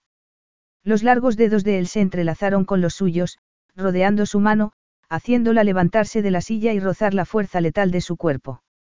Rafe, dijo Siena mientras él la rodeaba con sus brazos. Su, no hables, no digas nada. De todos modos, ella no podía hablar, sus sentidos estaban ocupados en absorber la sensación de su cuerpo pegado al suyo, haciendo que la seda le masajeara los pezones y los hinchados pechos. Intoxicante. Sus caricias eran como un bálsamo y, cuando la besó, fue una promesa del éxtasis. Siena se derritió. La boca de Rafe se apoderó de la suya con pasión, anhelo y deseo, y ella quiso darle todo lo que tenía a cambio de que él le diera más de sí mismo. Rafe paseó las manos por su espalda y caderas, apretándola contra sí, contra la dureza de la evidencia de su deseo. Ella se apretó contra él aún más cuando los labios de Rafe abandonaron su boca para depositar diminutos y numerosos besos en su garganta. Siena echó la cabeza hacia atrás y él se aprovechó, apartándole la seda para dejar al descubierto sus pechos. Aquello era un sueño convertido en realidad. Era lo que había echado de menos durante las últimas semanas. Aprovechalo al máximo, se dijo Siena a sí misma. Porque es todo lo que vas a recibir de él. Cuando Rafe le puso una mano en el pecho, jadeó. Eres muy hermosa, murmuró él con voz ronca, acariciándole un pezón con los dedos antes de levárselo a la boca. Un exquisito e intenso placer se apoderó de ella y acabó acumulándose en su entrepierna. Se agarró a Rafe, consciente de que si no lo hacía las piernas no la sujetarían y caería al suelo. Rafe volvió su atención al otro seno. Después de acariciarle la piel desnuda, Rafe se separó ligeramente de ella para mirarla con una intensidad que le asustó. Siena tembló. ¿Qué clase de hombre podía mirarla así y, con toda la tranquilidad del mundo, abandonarla y casarse con otra? ¿Y qué clase de mujer era ella que le permitía hacer eso? Le había dicho que no se acostaría con él.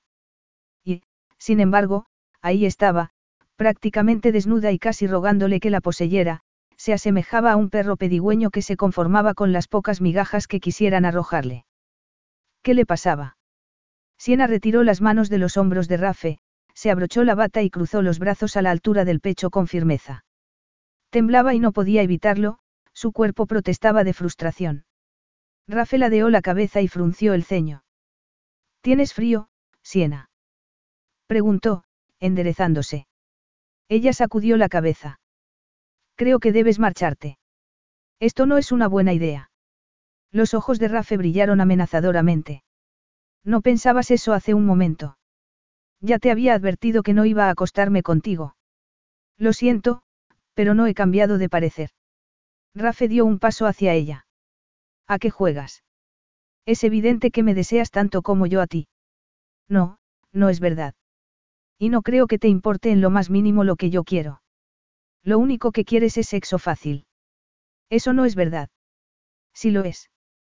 Cuando me viste llegar a la isla, decidiste que te ibas a acostar conmigo, sin importarte nada lo que yo pensaba, y sigue sin importarte. Te dije que quería marcharme de la isla y sigo queriéndolo. Y tú sigues sin hacerme caso, Sigues pensando que puedes hacer lo que te venga en gana. Pues deja que te diga una cosa, tuviste tu oportunidad en París y la desperdiciaste. Rafe se quedó inmóvil, solo se le movió un músculo de la mandíbula. No pienses que haciéndote la dura vas a conseguir algo, porque me temo que la lista de Sebastiano con las princesas en potencia para Monbelate ya está completa. Si quieres, puedes acostarte conmigo, pero, desde luego, no voy a rogarte. Una fría furia se apoderó de ella. ¿Crees que quiero casarme contigo? Despierta. Me importa un bledo que seas un príncipe, por mí, como si eres la bestia de Iseo. No me casaría contigo aunque fueras el único hombre en el mundo. Te dije que no iba a acostarme contigo y no voy a hacerlo, hazte a la idea. El rostro de Rafe ensombreció con una ira que aterró a Siena. Él era un príncipe. Aquella era su tierra, su mundo, y ella le estaba imponiendo sus reglas. Debía de estar loca si pensaba que podría salir ilesa de allí. Sin embargo, nada justificaba el comportamiento de él. Nada. Rafe avanzó un paso más hacia ella y, lanzando chispas por los ojos, dijo. Como tú quieras. El día era perfecto, el sol se había levantado por el horizonte con una promesa de calor. En el jardín, la piscina brillaba lanzando destellos azules que se mezclaban con el cielo. Un día perfecto, en completo contraste con su humor. Rafe, sentado en la terraza con una taza de café en la mano, contempló el hermoso entorno. Sus planes de seducirla habían fracasado. Bien, se resignaría, ella podía marcharse, no tenía gran importancia. El helicóptero esperaba en la pista a su piloto, había llegado hacía media hora. Rafe bebió un sorbo de café. Incluso el café le sabía amargo. Dejó la taza en el platillo bruscamente. ¿A qué estaba esperando? Ella se marchaba. No iba a darle la satisfacción de que lo viera observando su marcha. Un ruido, un movimiento, lo hicieron volverse y la vio, de pie en el umbral de la puerta, mirándolo como un animal asustado. Encontró consuelo en que el aspecto de ella semejaba su humor. Tenía la piel muy pálida y ojeras. ¿De qué tenía tanto miedo? ¿Acaso pensaba que él iba a insistir? Ni hablar. Quería despedirme, dijo Siena en voz apenas audible. Rafe asintió. ¿Has desayunado? El rostro de Siena pareció palidecer aún más, si eso era posible. Al mirarla más detenidamente, vio que estaba sujetándose al marco de la puerta, como si temiera caerse de no hacerlo. Siena sacudió la cabeza. Tenía los labios firmemente cerrados y el rostro tenso. Al parecer, ella había pasado peor noche que él. Estupendo. Pero al acercarse, notó un extraño tono gris en su rostro. No deberías comer algo antes de marcharte. Al menos, tómate una taza de café. Tengo que irme, respondió ella, apenas abriendo los labios. Gracias por tú, bueno, gracias. Rafe volvió a sentir, decidido a que no le importara nada cómo se sentía Siena. Le diré a Sebastiano que te acerque al helicóptero. Siena movió la cabeza y se volvió para marcharse, soltándose del marco de la puerta, pero la forma como se movió, el tropiezo, hizo que él acudiera a su lado al instante. Fue a agarrarla y, después de sentir una momentánea resistencia, la sujetó cuando ella se desmayó. Sebastiano, gritó Rafe. Llame a un médico. Está descansando. Rafe dejó de fingir falta de interés al oír la voz del médico. Está bien. Sí, está bien, pero le he aconsejado que se haga un examen antes de volver a su casa. Y, por supuesto, también le he dicho que no vuele mientras se encuentre así. Pero mejorará a lo largo del día. Los ataques de náuseas suelen darse por las mañanas. A Rafe le dio un vuelco el corazón. Está embarazada. De seis a ocho semanas, me parece a mí, respondió el médico, ignorando las repercusiones de sus palabras. Así que, si puede hacer algo por evitar que se estrese, le vendrá bien. Parece muy estresada.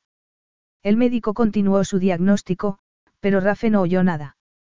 Rebuscó en su memoria. Trató de recordar. De seis a ocho semanas. Era posible. Había utilizado un condón. No podía haber sido tan descuidado. Sí, lo había sido. Había sido descuidado. Los detalles acudieron a su mente al instante. Había visto la noticia del arresto de sus medio hermanos y su participación en la muerte de su padre en el televisor. Y había enfurecido hasta el punto de casi perder la razón, por eso, no había vacilado en enterrarse por última vez en lo más profundo de la mujer que tenía más cerca. Era posible que su momentánea pérdida de control hubiera resultado en un embarazo. Era suyo. Seis semanas. ¿Coincidencia o no? De cualquier modo, no iba a permitir que Siena se fuera sin descubrir la verdad. El médico había acabado su informe. ¿Puedo verla? Desde luego. Pero tenga cuidado, emocionalmente, está muy frágil. Rafe lanzó un suspiro. Sí, lo comprendo. Un momento después. Rafe estaba delante de la puerta de la habitación de Siena. Su ira parecía haber cobrado vida. Recordó la prisa de ella por escapar de la isla, su desesperación. La desesperación la había hecho llegar al extremo de arriesgarse a pilotar el helicóptero a pesar de estar en peligro de desmayarse en cualquier momento. Si eso no era síntoma de la culpabilidad de ella, no podía imaginar qué era. Siena no quería que él supiera que estaba embarazada. Lo que solo podía significar una cosa. Era él quien la había dejado embarazada. Se llenó los pulmones de aire y casi lanzó un grito por lo irónico de la situación. Sebastiano había dedicado la mayor parte del tiempo a buscarle una hembra que le diera hijos. Y todo ese tiempo él ya tenía un heredero. Era un desastre, pensó Siena recostada en la almohada, con lágrimas en los ojos, e incapaz de asimilar la noticia que el médico le había dado. Después de decirle que no estaba enferma, le había anunciado que estaba embarazada y que lo único que le ocurría era el típico ataque de náusea matutino. No, no le pasaba nada malo, solo que su mundo se había vuelto del revés. Y después de haberle preguntado en qué trabajaba, el médico le había aconsejado que pensara en dejar de volar durante algún tiempo. Que no volase. Ese era su trabajo. Acababa de conseguir el trabajo de sus sueños. Era su vida. Pero estaba embarazada. Rafael la había dejado embarazada. Lo que era malo de por sí. Pero Rafael ya no era solo un hombre. Era un príncipe.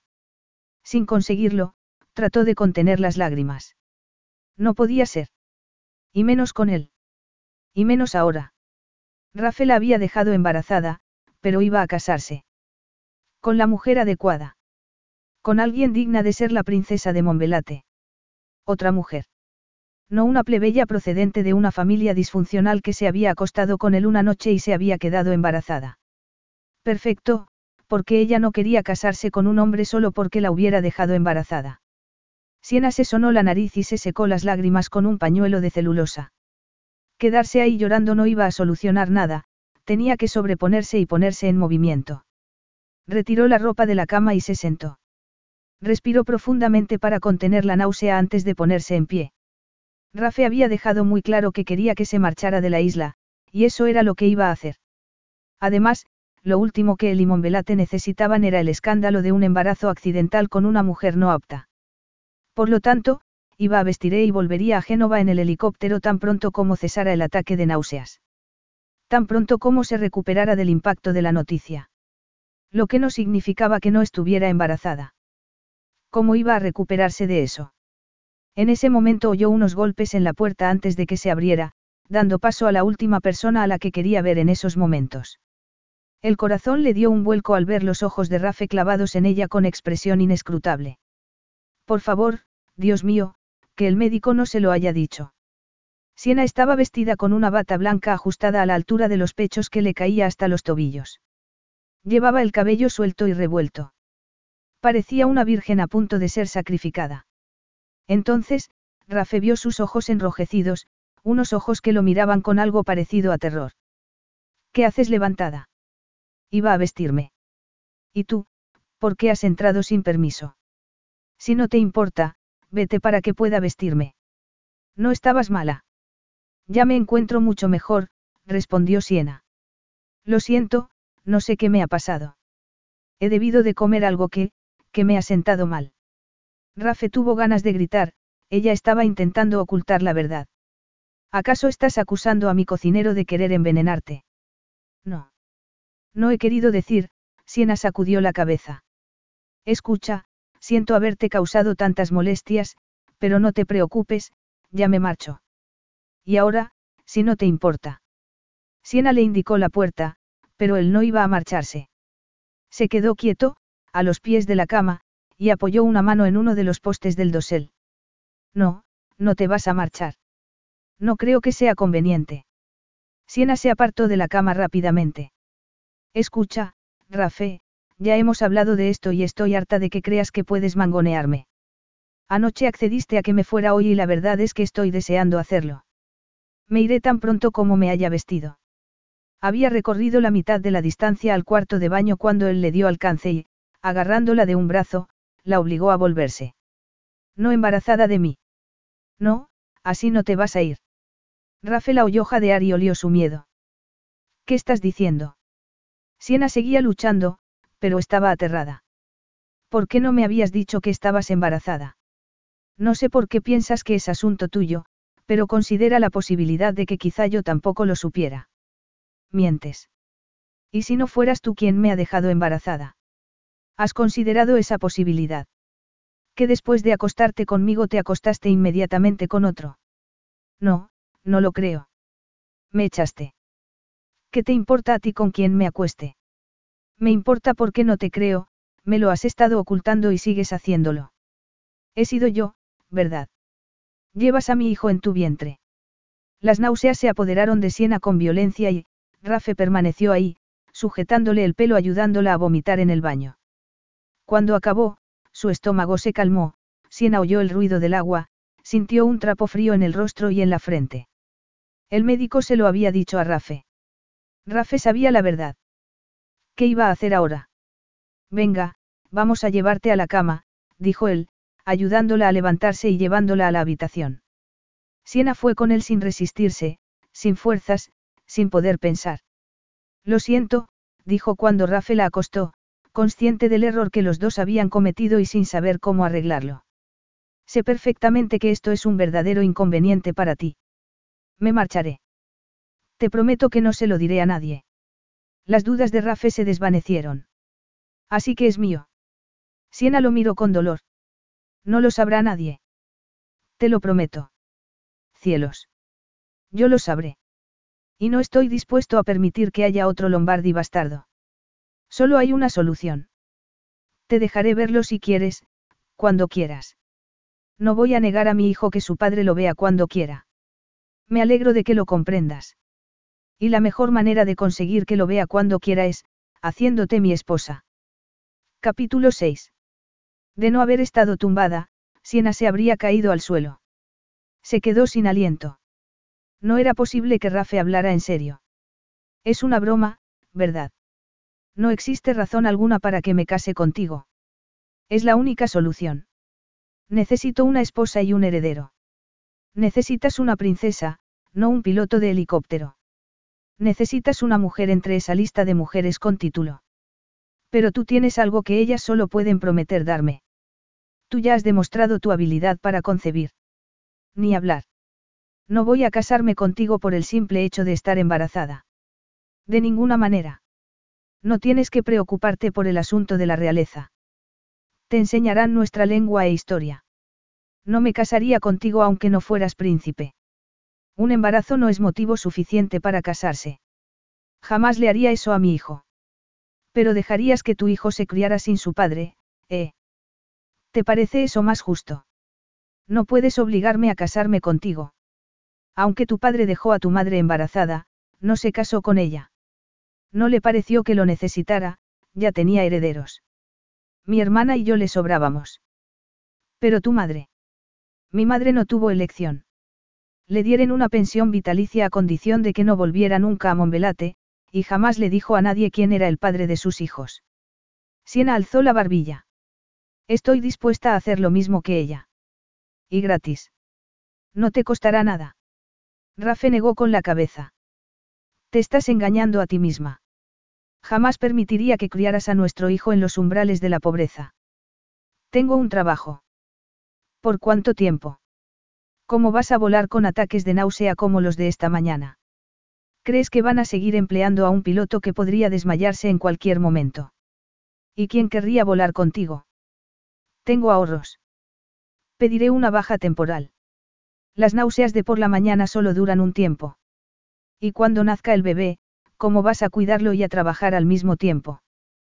Como muchas mujeres en mi situación. Me las arreglaré. No con mi hijo, arreglárselas, como tú dices, no es una alternativa válida, ¿y cuánto tiempo crees que podrías mantener la identidad del bebé en secreto? Tu madre lo hizo. Sí, pero hace más de 30 años, cuando aún se respetaba la intimidad de las personas. En la actualidad, al menor rumor, los paparazzi aparecen por todas partes. ¿Cuánto tiempo crees que podrías ocultar la verdad? Te he dicho que no se lo diré a nadie y no lo haré. Y cuando yo me case y tenga una esposa y una familia, y de repente salte el escándalo por una indiscreción del médico o de su secretaria, te daría igual humillar a mi esposa y a mi familia tras la noticia de que ya tengo un hijo. ¿Y cómo crees que se sentiría ese hijo cuando se enterase de que es el legítimo heredero de la corona de Montbelate y que tú le has negado ese derecho? ¿Por qué supones que es un niño y no una niña? Eso da igual. Niña o niño, le estarás negando el derecho a ocupar su lugar en la monarquía de Montbelate. Solo si se entera. ¿Y quién se lo va a decir? Rafe puso las manos en la cama, a ambos lados de ella, y acercó el rostro al de Siena. Su expresión estaba ensombrecida por la cólera. Yo se lo diré. No pienses que podrás negarme acceso a mi hijo simplemente porque prefieres ignorar quién es el padre. Yo no soy como mi padre, jamás abandonaré al hijo que he engendrado. Siena se lo quedó mirando y vio dolor en sus ojos. Rafe debía de haber echado de menos no tener un padre en su vida. Había crecido en el exilio con su madre, rechazado por el padre que lo había engendrado. Y tenía razón, ella jamás impediría que él tuviera contacto con su hijo. Y eso significaba que, tarde o temprano, acabaría descubriéndose la paternidad de la criatura. En cuyo caso, ¿qué podía hacer ella? Estaba confusa. Acababa de enterarse de que estaba embarazada y ahora Rafael le estaba exigiendo que se casara con él. Una boda forzada, igual que le ocurrió a su madre. Aunque, en esta ocasión, no había un padre con una escopeta obligando a un hombre a que se casara con la hija a la que había dejado embarazada. Esta vez, era Rafe quien la amenazaba a ella. Era por el bebeo, simplemente, porque le convenía. En cualquier caso, su deseo de casarse con ella no tenía nada que ver con los sentimientos. No puedes obligarme a casarme contigo, dijo Siena en tono casi suplicante. Es la única salida. Le diré a Sebastiano que comience con los preparativos. Los preparativos.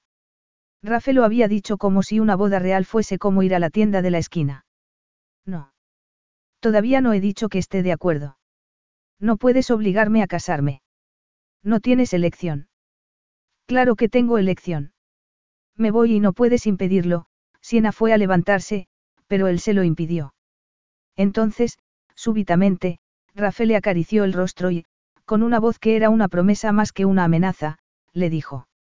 Si te marchas, te traeré de vuelta. Si te escondes, te encontraré. Siena, deja de enfrentarte a lo inevitable. Vas a casarte conmigo. Vas a convertirte en mi esposa. Sebastiano no estaba seguro. Recibió la noticia de la cancelación de las entrevistas a las posibles candidatas y la razón de ello como un hombre a punto de ser llevado al paredón. Está seguro de casarse con una mujer así, príncipe Rafael. El papel de princesa de Montbelate es muy exigente. Tiene esta mujer el conocimiento y las habilidades necesarias para desempeñar dicho papel. Supongo que tiene los mismos conocimientos y las mismas habilidades que tenía yo cuando me coronaron.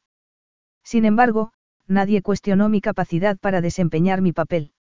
Usted tiene sangre real, Alteza. Esa es la diferencia. Y ella la tiene en su vientre. Sebastiano carraspeó a modo de respuesta. Tiene algo que decir, Sebastiano. Solo que, en mi opinión, sería aconsejable que nos aseguráramos antes de hacerlo público. Rafe no tenía ninguna duda.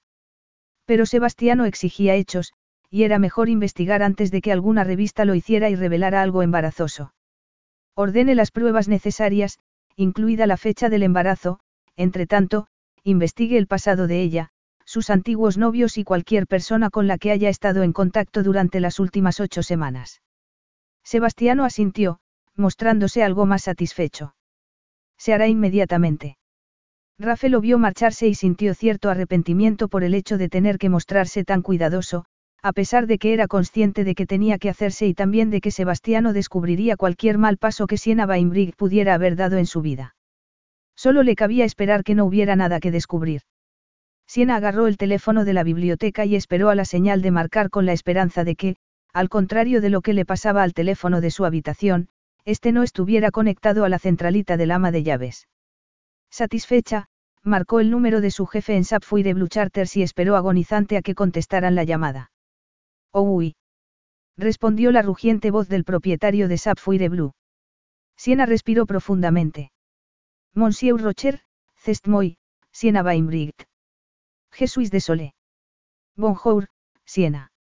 Siena escuchó con creciente sorpresa cómo los reproches que esperaba se tornaron en halagos al enterarse de que, al parecer, se había convertido en la piloto de Montbelate temporalmente y con una remuneración tres veces superior a la normal, por lo que el señor Rocher la había nombrado empleada del mes. Maisnon. Pero el señor Rocher no le permitió interrumpir sus halagos. Le deseó buena suerte, le dio las gracias por su buen trabajo, se despidió de ella y cortó la comunicación. ¿Puedo ayudarla en algo? Siena se volvió, aún sorprendida por la conversación telefónica, y encontró a Sebastiano en el umbral de la puerta con una expresión osca. Rápidamente, colgó el teléfono. Yo, he llamado a mi jefe. Ya me he dado cuenta de ello. Y la llamada ha sido satisfactoria, ¿verdad? Me han nombrado empleada del mes. Sebastiano hizo una burlona reverencia. Felicidades. Siena enderezó la espalda. No le extrañaba que a Sebastiano le molestara su presencia, lo que no tenía nada de extrañar, dado que Rafe quería casarse con una mujer que no formaba parte de la nobleza. No le ofendía que Sebastiano la considerara inadecuada para desempeñar el papel de princesa de Montbelate ni que dudara de sus motivos. Siena entrelazó los dedos de las manos y se acercó a Sebastiano un paso. Sebastiano, quizás sí pueda ayudarme. Él la miró con expresión de sospecha. ¿En qué? Podría ayudarme a salir de esta isla. Sebastiano miró a su alrededor antes de cerrar la puerta tras sí. ¿Con qué fin?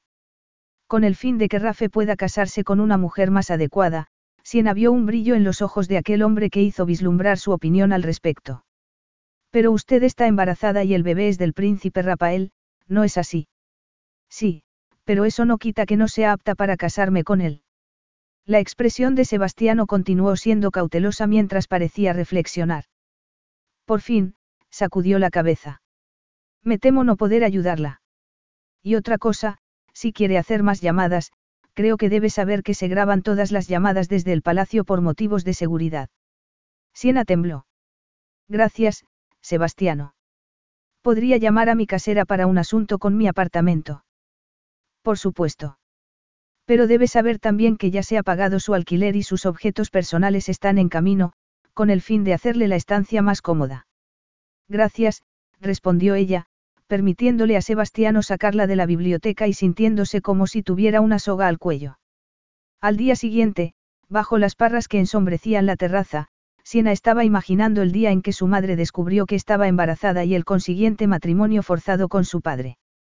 Había sentido también su madre el miedo que sentía ella de saber que una vida estaba creciendo en su vientre y las incertidumbres que ello acarreaba. Le había asustado casarse con ese hombre o el amor había disipado esos temores. Su madre había sido muy joven, 18 años, seis menos que los que ella tenía. Debía de haber sentido miedo, por mucho que pudiera haber querido a su padre. Y debía de haberse preguntado si el mujeriego padre de su bebé podría cambiar algún día. Vamos, tienes que hacerte la ecografía. La voz de Rafe interrumpió sus pensamientos, haciéndola parpadear, alejándola del pasado y devolviéndola al presente, y haciendo que el corazón empezara a latirle con fuerza. No quería analizar el motivo por el que Rafe le producía ese efecto. Lo único que sabía era que tenía que poner fin a la vorágine emocional que sentía cada vez que él la miraba. Para Rafe, ella no era más que la mujer que llevaba dentro a su hijo y una solución conveniente al problema que amenazaba al principado, sin embargo, ella no podía considerar el matrimonio con un hombre como Rafe desde un punto de vista tan cínico. Sin embargo, si acababa casándose con él, necesitaría hacerlo. Llevaba ya tres días en la isla. El día anterior lo había pasado entre especialistas, nutricionistas y expertos en gimnasia, y había conocido a Carmelina, la morena belleza que iba a encargarse de su vestuario. Al protestar y decir que llevaba toda la vida encargándose ella misma de su ropa, Rafe le había recordado que iba a convertirse en una princesa, que tenía que vestirse para todo tipo de acontecimientos, tanto formales como informales, y que no podría encargarse de un armario del tamaño de una tienda. Y cuando la consultora de modas llegó, acompañada de una boutique y tres ayudantes, decidida a crear un guardarropa para Siena en dos horas, esta, por fin, creyó las palabras de Rafe. Ese día prometía más de lo mismo. ¿Acaso era de extrañar que estuviera atontada debido a la cantidad de atención que estaba recibiendo?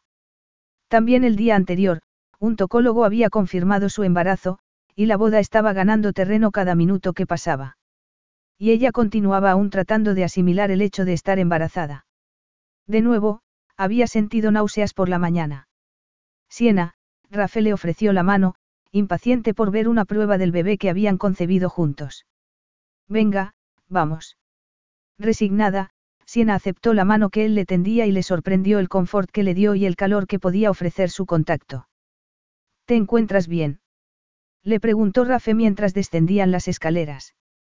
Sí, estoy bien, respondió Siena, consciente de que a Rafe le preocupaba menos ella que el bienestar del feto.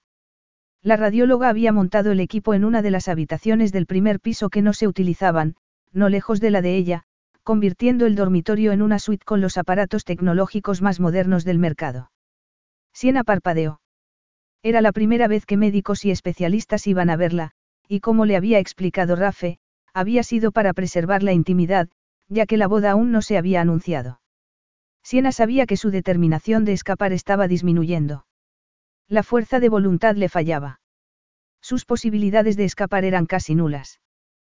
Pero aquello no tenía sentido. Sabía que, sin amor, sería un matrimonio fallido. Si algo le había enseñado el matrimonio de sus padres era eso precisamente. A pesar de que, al menos, su madre había querido casarse. A ella, por el contrario, nadie le había preguntado si quería casarse o no. ¿Estás lista? La voz de Rafe la sacó de su ensimismamiento y ella se permitió una leve sonrisa. ¿Estás lista? Era lo más romántico que podía esperar de esa proposición matrimonial. Tras unos momentos, Siena se encontró tumbada en una camilla con el vestido subido y el vientre a la vista. Unas suaves voces le explicaron el procedimiento antes de aplicarle en el vientre una fría sustancia viscosa. De repente, mientras le pasaban el escáner, lo único importante para Siena fue la salud del feto. Le ocurriera lo que le ocurriese a ella, no tenía importancia porque sabía que saldría adelante. Por favor, Dios mío, que el bebé esté bien. La radióloga se estaba tomando su tiempo y se mordía los labios mientras miraba la pantalla. En su lengua nativa, le dijo algo al tocólogo y este, observando la pantalla, asintió. Siena volvió la cabeza, Pero el monitor estaba de lado, por lo que no podía verlo. Se incorporó para ver si así lo conseguía, pero... Por favor, no se mueva, le dijo la radióloga. ¿Te pasa algo? Le preguntó Rafe a Siena, apartando los ojos del monitor. Esto está durando mucho. La radióloga le sonrió y le apretó cariñosamente el brazo. No se preocupe, a veces, se tarda un poco. Pero tan pronto como consigamos una imagen clara, le enseñaré a su niño. Rafe se acercó a la cabecera de la cama, se sentó en una silla y le tomó la mano. Desde aquí no vas a poder ver nada, le advirtió ella, consciente de que Rafe quería comprobar la evidencia de su hijo con sus propios ojos. Lo veremos juntos, y la sonrisa de él despertó esperanzas en su corazón. Parecía una sonrisa auténtica, la sonrisa de un hombre a una mujer que había concebido un hijo con amor. Una sonrisa que le hizo desear todas esas cosas que sabía que no tendría nunca, un matrimonio de verdad, un hombre que quería casarse con ella porque la amaba, no porque la había dejado embarazada, un marido de su elección. Siena volvió la cabeza y clavó los ojos en los aparatos electrónicos para no seguir pensando en eso. Le pidieron que se girase ligeramente hacia un lado y luego hacia el otro hasta que la radióloga, al parecer, encontró lo que estaba buscando. Doctor Caporeto, el tocólogo y la radióloga estudiaron la pantalla con intensidad, frunciendo el ceño, y Siena sintió un escalofrío en todo el cuerpo. Algo malo pasaba. Rafe le agarró la mano con más fuerza, notando la tensión. ¿Qué pasa? Preguntó él en inglés antes de pasarse a la lengua nativa. Comunidad Europea quai cosa dottore. Tienen que ver esto, dijo el tocólogo. Y, al momento, giró la pantalla para que ambos pudieran verla. No sé qué es, dijo Siena. ¿Qué es? El tocólogo dijo algo a Rafe, que ella no comprendió, pero vio a Rafe tomar aire y contenerlo en sus pulmones antes de soltarlo. Entonces, temió lo peor. De repente, el tocólogo esbozó una amplia sonrisa antes de acariciar el tobillo de Siena. Va tutlo benissimo. Augitris ignorina, te aspeta gemei. Siena sacudió la cabeza y miró a Rafe, que parecía tan atónito como ella se sentía. No entiendo nada. ¿Qué pasa? Oh, perdóneme, dijo el médico. Con la sorpresa, he olvidado mis modales. Mi más sincera felicitación, señorita. Tiene mellizos. Capítulo 7. Rafe, absorto, contempló la pantalla. Iba a tener dos hijos, pensó con un enorme sentimiento de orgullo que le hizo desear ponerse a gritar. Siena había llevado consigo a la isla una gran fortuna. La providencia no podía haberle procurado nada mejor. Mellizos. Oyó Rafe decir a Siena con voz temblorosa, como si no pudiera creerlo. No puede ser, no. Rafe se llevó la mano de ella a los labios. Nos casaremos tan pronto como sea posible, dijo. No podemos retrasar la boda. Rafe la llevó a cenar a un restaurante del puerto esa noche para celebrar la buena nueva. Cenaron en un comedor privado en el ático del edificio, decorado con espejos de cornucopia, lujosas cortinas y una terraza que daba al puerto. Era la primera vez que Siena veía la ciudad de Velate, y le encantó su vida, su color y el aspecto de sus habitantes, que ofrecía una mezcla de los mejores rasgos que el Mediterráneo ofrecía. Carmelina había demostrado su profesionalidad eligiendo para ella un vestido color amatista ajustado al pecho y con una falda vaporosa que caía hasta el suelo. Con el pelo recogido en un moño y rizos sueltos, Siena se sentía como una diosa griega, y, por la forma como la miraba Rafe, estuvo a punto de creerlo. Rafe no se quedaba a la zaga. Con el esmoquín oscuro, la camisa blanca, los gemelos con el escudo de los Lombardi y la corbata vino Burdeos estaba magnífico. Su aspecto era el de un hombre que lo tenía todo, y si ella se arrepentía de algo en ese momento era de saber que los mellizos formaban parte de ello. Había pasado el día pensando en eso, en lo que ocurriría si se casaba con Rafe y en la calidad de vida que podía ofrecer a sus hijos si no se casaba con él. Sabía que podía arreglársela sola con un hijo, pero estar embarazada de mellizos cambiaba las cosas. ¿Qué clase de vida podría ofrecerles? Podría salir adelante con dos niños pequeños. Acabarían echándole en cara que los hubiera privado del estilo de vida que podrían haber tenido con su padre. Por otro lado, casarse sin amor. Eso era lo que más miedo le daba de todo. Estaban sentados tomando los entremeses y una extraña paz descendió sobre ellos, acariciados por la suave brisa del mar y acompañados del murmullo de las olas mientras un violín, abajo en el comedor del restaurante, hacía sonar sus acordes. ¿Cómo fue que te hiciste piloto? Le preguntó Rafe de súbito, Siena lo miró, pensando lo extraño que era que fuese a tener hijos de él, que Rafe quisiera casarse con ella y, sin embargo, que no se conocieran en absoluto. Es lo único que heredé de mi padre, la pasión por viajar, respondió. Viví mis primeros años en un barco que él tenía, viajando por todo el mundo, parando en puertos y más puertos. Cuando llegó el momento en que tuve que ir a la escuela, anclamos en Gibraltar. Parece una infancia maravillosa. Siena lanzó una fría carcajada. Podría haberlo sido. Y no lo fue. Mi padre nunca me quiso. Me culpaba de haberle destrozado la vida, de cargarle con responsabilidades y acabar con sus días de juerga y mujeres. Es irónico que, dadas las circunstancias, haya heredado su gusto por viajar, ¿no te parece? Rafe, pensativo, frunció el ceño. Pero los barcos nunca te atrajeron, ¿verdad? No, ni hablar. Mucho menos después de, bueno, después de aquello. Tumbada en la cubierta del barco, solía observar a los pájaros y soñaba con que me salieran alas para poder escapar. Siena se interrumpió. Había hablado demasiado, había revelado demasiado de sí misma. Agarró la copa de agua.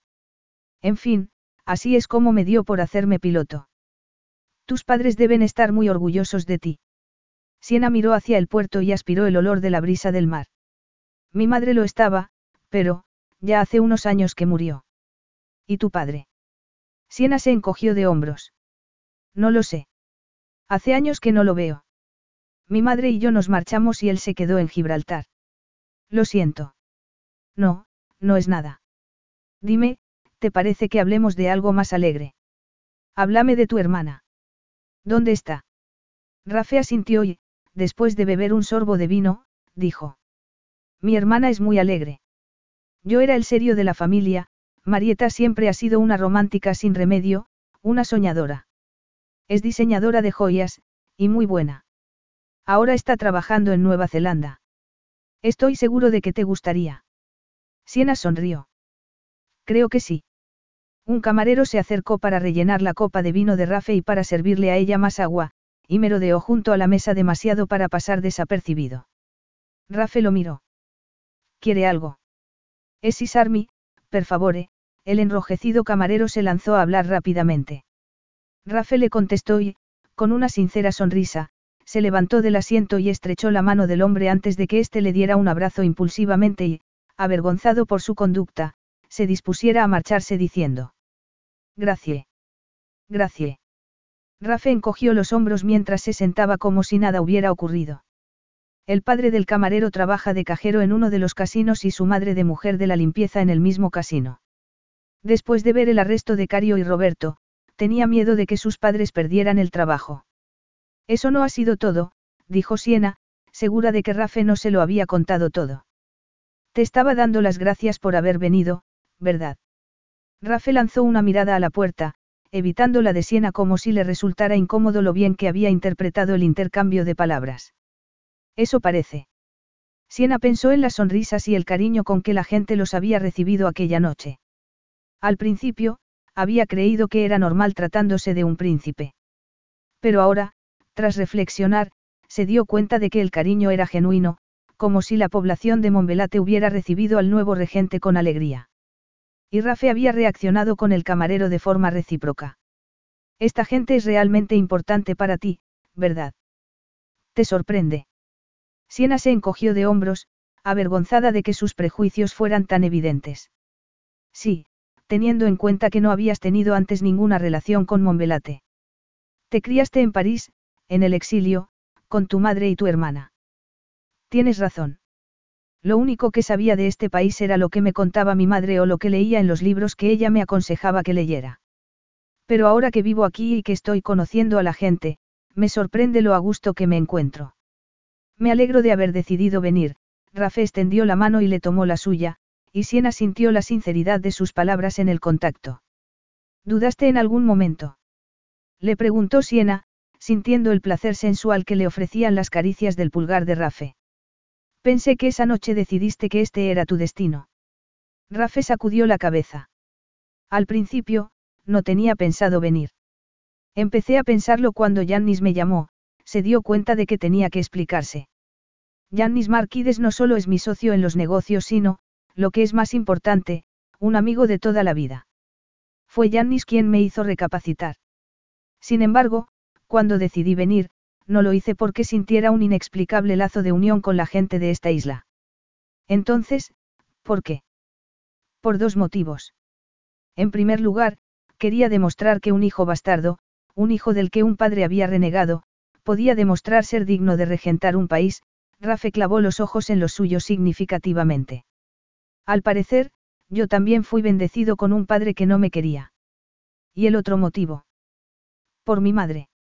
Mi madre adoraba la isla mediterránea en la que había nacido y sufría viviendo en el exilio como una vulgar delincuente solo porque había engendrado a los hijos bastardos del príncipe. ¿Lo entiendes? Para mí volver era como reivindicar a mi madre. Eso fue lo que más me motivó. Sin embargo, no tenía ni idea de lo bien que iba a sentirme aquí. Siena tembló. La madre de Rafe estaba muerta, recordaba haberlo leído en un artículo después de la coronación de Rafe. Pero no se le había ocurrido que también compartieran eso. Tengo una cosa para ti, dijo Rafe metiéndose la mano en el bolsillo. Siena se irguió en el asiento, nerviosa, temiendo que iba a darle un anillo de compromiso. A pesar de la tranquilidad que los acompañaba esa noche, no estaba lista aún para algo así. ¿Qué es? La caja color rojo parecía vieja, el terciopelo raído. Es la joya preferida de mi madre. Me ha parecido que deberías tenerla tú. Siena negó con la cabeza, pero él insistió, obligando a aceptarla. Era de tu madre. No debería tenerla tu hermana. Abre la caja. Siena jadeó al abrir la caja y ver la deslumbrante joya de piedras preciosas que colgaba de un collar de brillantes. Es precioso. Pero, pero no puedo aceptarlo. Sin embargo, Rafe ya se había puesto en pie y, después de quitarle el collar, se lo puso y se lo abrochó. Ella tocó con una mano la preciosa joya. Rafe volvió a sentarse, el fuego de las gemas reflejado en sus ojos. Te sienta muy bien. Te he dicho lo bonita que estás esta noche. Siena bajó la mirada. Carmela ha elegido el vestido. No es el vestido, sino tú. Estás radiante, Rafe alzó su copa. Por ti, mi futura esposa, la madre del futuro de Monbelate. Ella tembló, la responsabilidad del título que él le otorgaba era una carga muy pesada. Escucha, Rafe, aún no he accedido a casarme contigo. Sorprendido por sus palabras, Rafe frunció el ceño, pero, inmediatamente, alargó la mano y tomó la de ella. ¿Acaso tienes otra opción? Pronto se te va a notar el embarazo. ¿Quieres que se te note en la boda? Si accediera a casarme contigo, ¿qué pasaría si se me notara en la boda que estoy embarazada? Preguntó ella enfadada. La luz de la vela se reflejó en los ojos de Rafe. Lo siento. Quizá haya sido prematuro que salgamos hoy a cenar. Me parece que aún no estás preparada para ver qué es lo único que podemos hacer. Y tú no estás preparado para ver las cosas desde mi punto de vista. Rafe suspiró, se recostó en el respaldo de su asiento y tiró la servilleta encima de la mesa. ¿Y cuál es tu punto de vista? Que puedes seguir con tu vida, pilotando un helicóptero, embarazada de mellizos y comportándote como si no pasara nada. Rafe lanzó una vociferación en voz baja, se puso en pie e hizo un gesto al camarero para que le llevaran el coche. Siena permaneció donde estaba y, alzando la barbilla, contestó. Ya no sé nada. Dos niños, no sé. Pero lo que sí sé es una cosa, nuestro matrimonio no tendría ninguna posibilidad de éxito mientras sigamos siendo, prácticamente, dos desconocidos. No sabemos nada el uno del otro. Rafe se la quedó mirando fijamente. Por fin, lanzó un suspiro y, tras sentarse otra vez, asintió. Sí, tienes razón. Te estoy metiendo prisa. ¿Te parecería suficiente un mes? Rafael le estaba dando un mes para tomar una decisión. Eso, desde luego, ayudaría, respondió ella. Y ayudó. Rafe hizo que Sebastiano reajustara su calendario para dejarle todas las tardes libres de la semana siguiente. Aprovechó el tiempo para llevarla a la ópera, al estreno de una obra de teatro, a magníficas cenas o al puerto. Los fotografiaron juntos un sinfín de veces y, aunque Siena sabía que las fotos iban a aparecer en las revistas del corazón, no le molestó. Al fin y al cabo, aún no se había comprometido con Rafe. Pero disponía de un mes y aprovecharía el tiempo para conocerlo mejor. Capítulo 8. Siena estaba sentada en la biblioteca, con el sándwich a medio comer y el té a medio beber, pero no porque la náusea matinal le hubiera quitado el apetito. Tampoco se lo habían quitado su libro de texto de italiano ni el libro de protocolo ni los doce volúmenes de historia de Monvelate que Sebastiano, tan generosamente, había decidido que podrían servirle de ayuda mientras Rafe estaba ocupado en Roma en la presentación de las medidas de ayuda a Monvelate ante un grupo de financieros internacionales. Su falta de apetito se debía al enfado que le había provocado el pergamino que tenía en la mano. Rafe le había dicho que le daba un mes, pero la fecha en la invitación le decía otra cosa. Según la invitación, iba a convertirse en la princesa de Monvelate en menos de dos semanas. ¿Y por qué le extrañaba? Al fin y al cabo, Rafe no le había pedido que se casara con él, simplemente, había dado por hecho que acataría su voluntad. ¿Y por qué iba a hacerlo? Rafe la había dejado embarazada, pero ese era todo el interés que tenía en hacerla su esposa. Eso no era suficiente. Siena cerró los ojos con fuerza. ¿Cómo podía haberse hecho tantas ilusiones? ¿Cómo podía haber imaginado que si Rafe y ella se conocían mejor podrían tener un matrimonio de verdad? Un embarazo no era una base firme para un matrimonio. Solo el amor podía cimentar un matrimonio, un amor recíproco. ¿Cómo iba a casarse con un hombre al que no amaba y que no la amaba a ella, un hombre que la veía como un juguete sexual o como su incubadora personal, sin tener en cuenta ni su profesión ni su trabajo? Un hombre que le había mentido y que no le daba elección. ¿Cómo podía salir bien un matrimonio así? Sebastiano ha dicho que querías verme. Siena se sobresaltó. Había estado tan ensimismada en sus pensamientos que no había advertido la llegada de Rafe. Era evidente que había regresado hacía poco, ya que se estaba tirando de la corbata y aún llevaba un traje oscuro y la camisa blanca que acentuaba el tono oliva de su piel, y una barba incipiente que ensombrecía su mandíbula y le daba aspecto de pirata.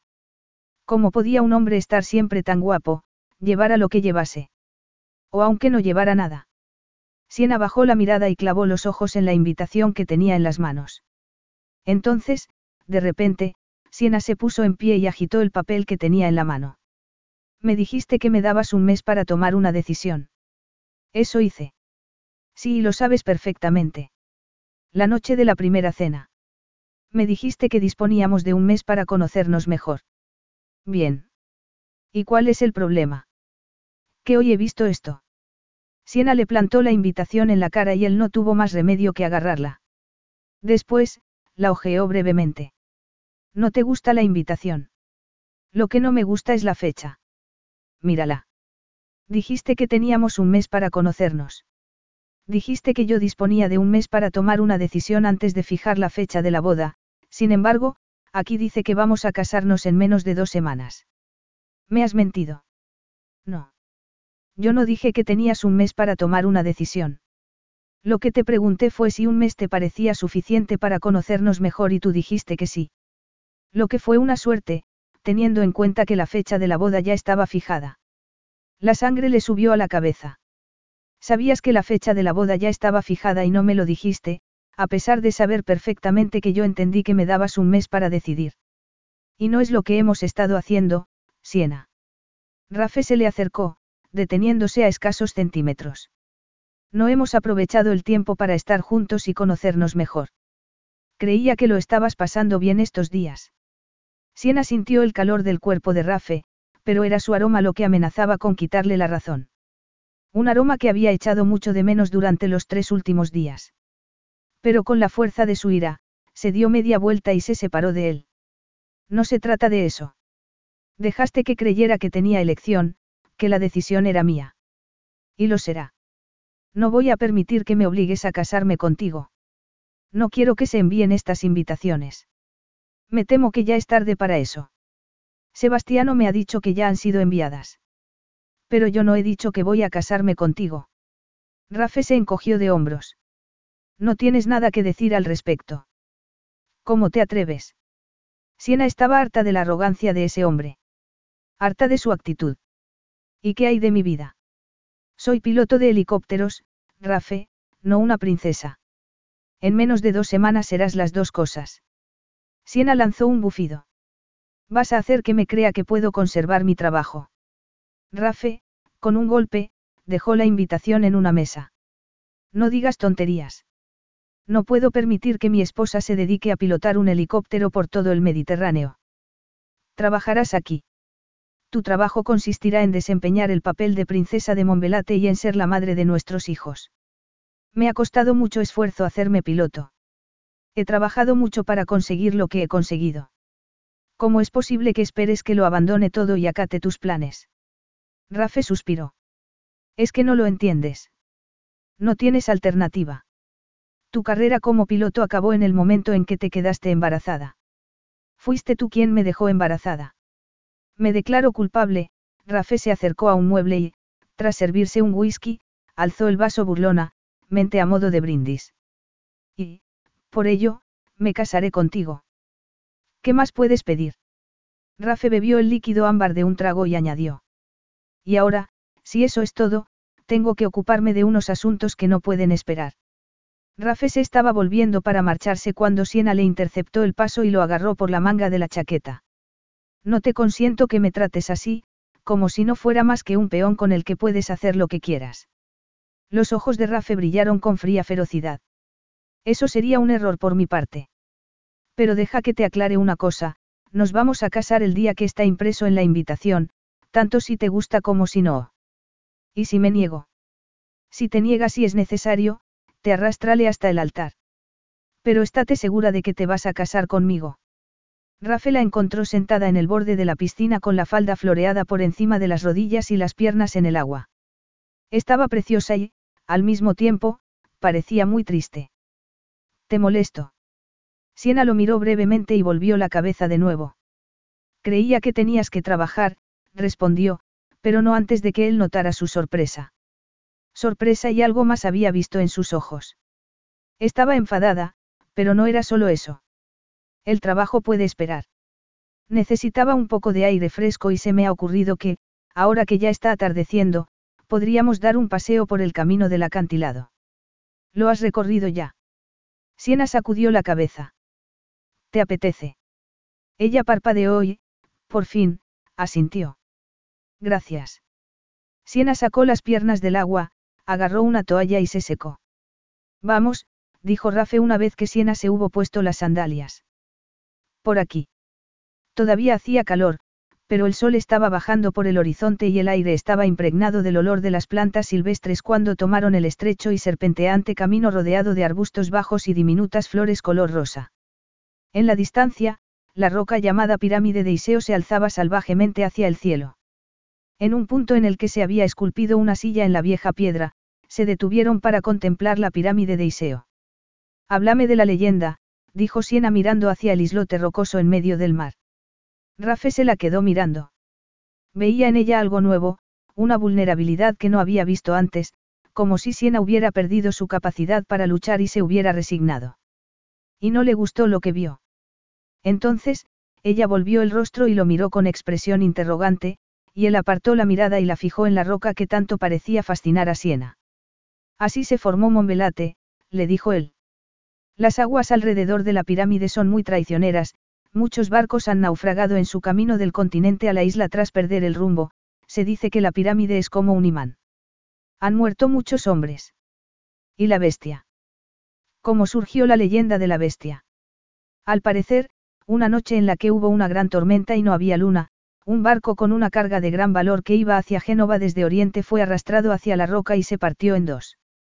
Milagrosamente, un hombre sobrevivió y fue testigo de la ruptura del barco y de las muertes de sus compañeros. Fue él el primero en ver a la bestia bajo la luz de los relámpagos. La bestia estaba encima de la pirámide, rugiendo en medio de la tormenta y, según este hombre, tenía en sus fauces el cuerpo desgarrado de uno de los marineros, ese hombre era Iseo. Siena tembló y Rafe deseó ponerle un brazo sobre los hombros, pero sabía que el gesto no sería bien recibido. ¿Y qué pasó con Iseo? Logró agarrarse a unas tablas y consiguió llegar hasta aquí. Pero acabó loco, si es que no lo estaba ya, de todos modos, todo el mundo oyó la historia y todos la creyeron. Es una historia horrible. Aunque afortunada para Monvelate. Siena alzó los ojos hacia él. ¿Cómo es eso? Rafe se encogió de hombros. Un inteligente pirata decidió que era más fácil ganarse la vida cobrando a los barcos por garantizarle segundad al pasar cerca de la bestia que atacarlos. Solo atacaba a los que se negaban a pagarle. Dios mío, qué emprendedor. Rafe se echó a reír, de repente, se alegró de haber abandonado el montón de trabajo que tenía y haber ido a dar ese paseo con una mujer que no dejaba de sorprenderlo. Una mujer a la que había dejado embarazada. Una mujer que pronto sería su esposa. Y en lo más profundo de su ser, supo que ese matrimonio iba a salir bien. De una forma o de otra. Lo único que tenía que hacer era convencer a Siena. Un ruido los interrumpió, y Rafe se quejó a sí mismo por no haber desconectado el teléfono móvil. Como había sospechado, era Sebastiano para recordarle que tenía una reunión. Cosa que él sabía de sobra, pero que había preferido olvidar. Este asiento esculpido en la piedra es precioso, dijo Siena cuando él desconectó el teléfono después de la llamada. Lo llaman el trono de Vicenzo, dijo Rafe a espaldas de ella, acercándosele tanto que pudo llenarse los pulmones de su perfume, el nombre del primer príncipe de Monbelate. No se sabe quién esculpió el asiento ni cuándo, pero fue aquí cuando Monbelate se convirtió en un principado.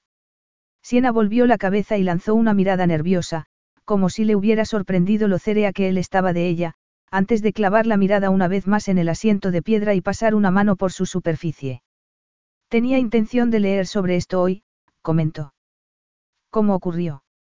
Rafe esbozó una sonrisa al darse cuenta de que ella estaba fingiendo centrar todo su interés en la reliquia. Pero, por la forma como su pecho se le movía con la respiración y por el color de sus mejillas, sabía que lo deseaba tanto como él a ella en esos momentos. Dos semanas para la boda.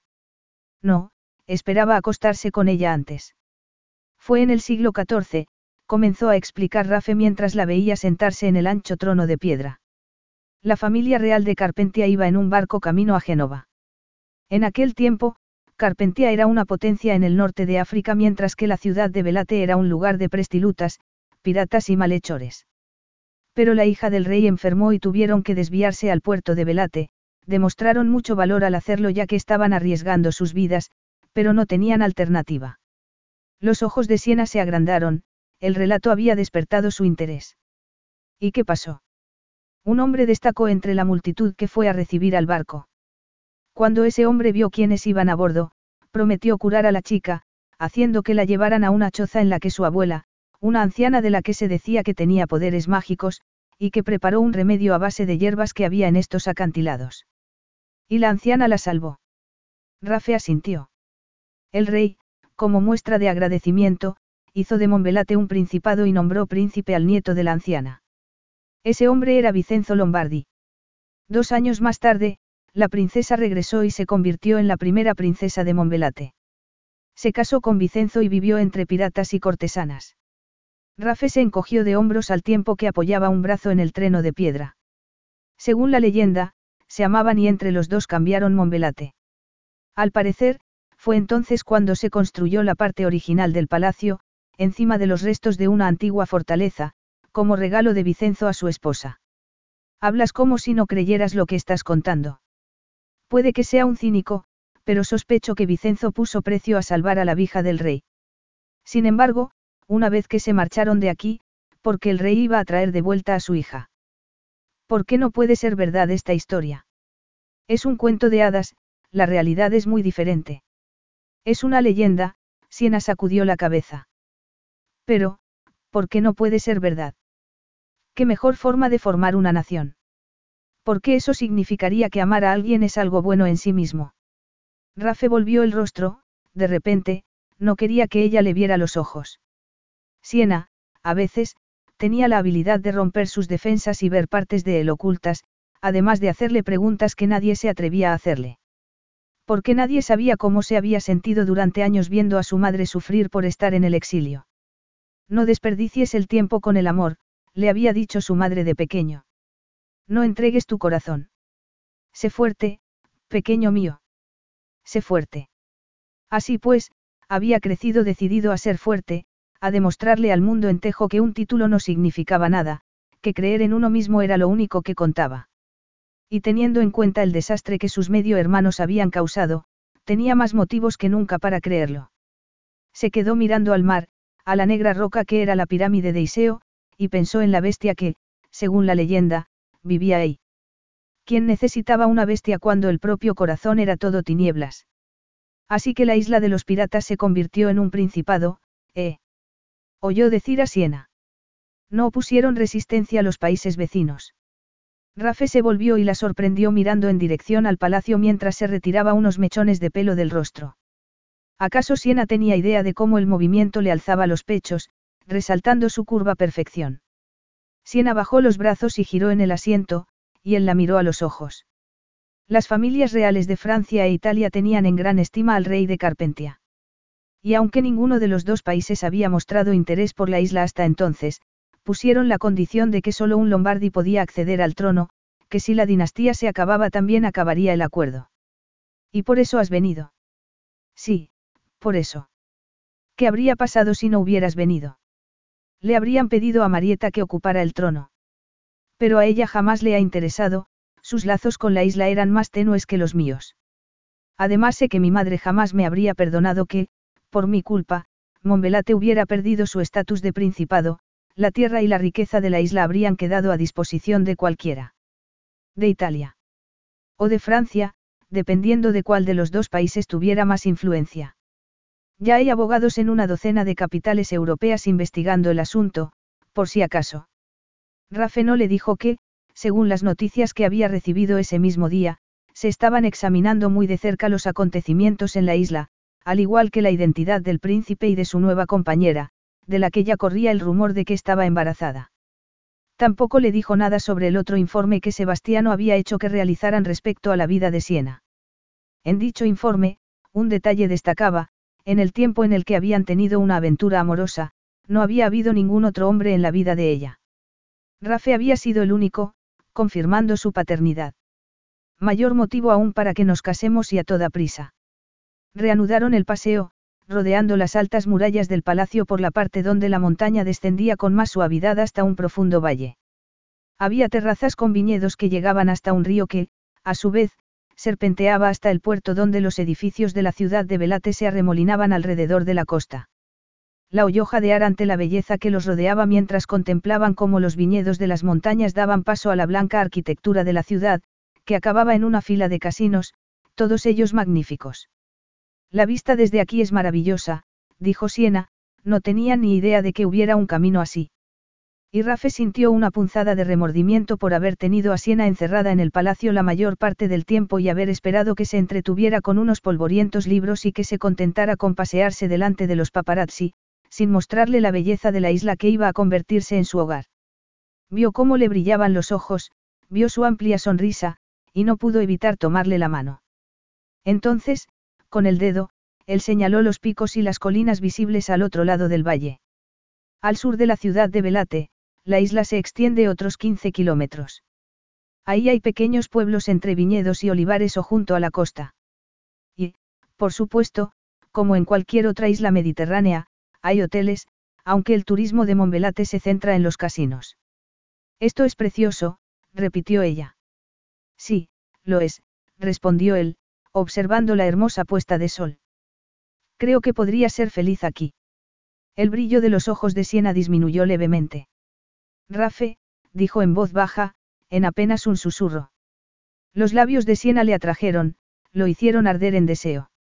Ella sacudió la cabeza casi imperceptiblemente, pero él se negó a aceptar que el gesto significara que no quería que la besara, sobre todo, porque los ojos de Siena le estaban enviando un mensaje completamente diferente y sus labios se abrieron, dispuestos a recibirlo. Rafe le puso una mano en la mejilla y en esa parte del camino, bajo el palacio y sobre el magnífico valle a sus pies, su mundo se encogió basta limitarse a una mujer y a ese momento. Siena tembló al recibir el beso. Y él le puso las manos en la nuca y enterró los dedos en sus cabellos mientras el sabor femenino hacía que la sangre le hirviera. Siena sabía a sol y a vainilla, a calor y a mujer, y por la forma como movió los labios, se dio cuenta de que no era él solo quien estaba besando. La estrechó contra sí, pegándosela al cuerpo. Ella jadeó, pero no se apartó. Por el contrario, Se frotó contra él, haciéndolo agonizar de deseo. Y, con cada beso, su pasión se acrecentó. Te deseo, quería susurrarle él mientras le mordisqueaba el oído. Siena tembló como si hubiera oído esas silenciosas palabras y pegó sus senos contra el duro pecho de él. Rafe respiró profundamente, luchando contra la necesidad de poseerla ahí mismo, en ese solitario camino, consciente de que los paparazzi podían estar escondidos en alguna parte al acecho, esperando la oportunidad de sacar la foto perfecta, luchando contra la bestia que llevaba dentro. Con desgana. Rafe dejó de besarla y se apartó de ella. Siena abrió los ojos y, en su expresión, él vio una desilusión que casi le hizo cambiar de idea. Tenemos que volver, dijo Rafe. Tengo una reunión y ya voy con retraso. Además, podríamos agarrar un resfriado. La vio enderezar la espalda y su expresión tornarse fría poco a poco. Sí, por supuesto. No me gustaría agarrar un resfriado. Capítulo 9. Era tonta. Habían transcurrido 48 horas y esa era la única conclusión a la que ella había llegado mientras se paseaba bajo el emparrado de la terraza con varios libros de texto abiertos y abandonados en la mesa que había ahí. Dos noches atrás se había acostado acompañada del recuerdo del beso en el camino de los acantilados. Rafe no la había presionado y tampoco le había exigido nada y, sin embargo, con un simple beso había destruido sus defensas. Y durante un momento, cuando él había comentado que creía que podría ser feliz allí, Siena casi había llegado a creer que a Rafe le importaba su bienestar. Y el beso había acabado completamente con sus defensas. Pero, al momento siguiente. Rafe la había soltado y le había dicho que no quería que agarrara un resfriado, a pesar de que la temperatura debía de ser de unos veintitantos grados centígrados. Por supuesto, a él no le había preocupado su bienestar, ya que no la consideraba una persona, sino su incubadora personal. Claro que Rafe quería que fuera feliz allí, necesitaba estar seguro de que la madre de sus hijos no iba a escapar de la isla inesperadamente, tanto con ellos como sin ellos, sin embargo, no había hecho nada por asegurar su felicidad. Se limitaba a asumir que iba a ser feliz, igual que había asumido que iba a casarse con él. Rafe la había besado y ella había sentido, o creído sentir, que había algo de cariño en el beso, lo que le había sorprendido y la había impulsado a besarlo también. Pero esa vaga esperanza se había convertido en nada cuando Rafe la instó a volver al palacio para que no se resfriara, por la salud de los niños. Era demasiado pedir que Rafe la quisiera por ella misma. Se había prometido que no le ocurriría lo que a su madre, años amando a un hombre que se había visto obligado a casarse sin desearlo y que no la amaba. Y años en los que ella se había sentido culpable por ser la causa del absurdo matrimonio de sus padres. No, no quería imponer en sus hijos esa misma carga. De no ser por ti, mi vida habría sido diferente. De no ser por ti, mi vida habría sido mucho mejor. De no ser por ti. Cuántas veces y de cuántas maneras su padre la había hecho sentirse responsable de los sinsabores de su vida.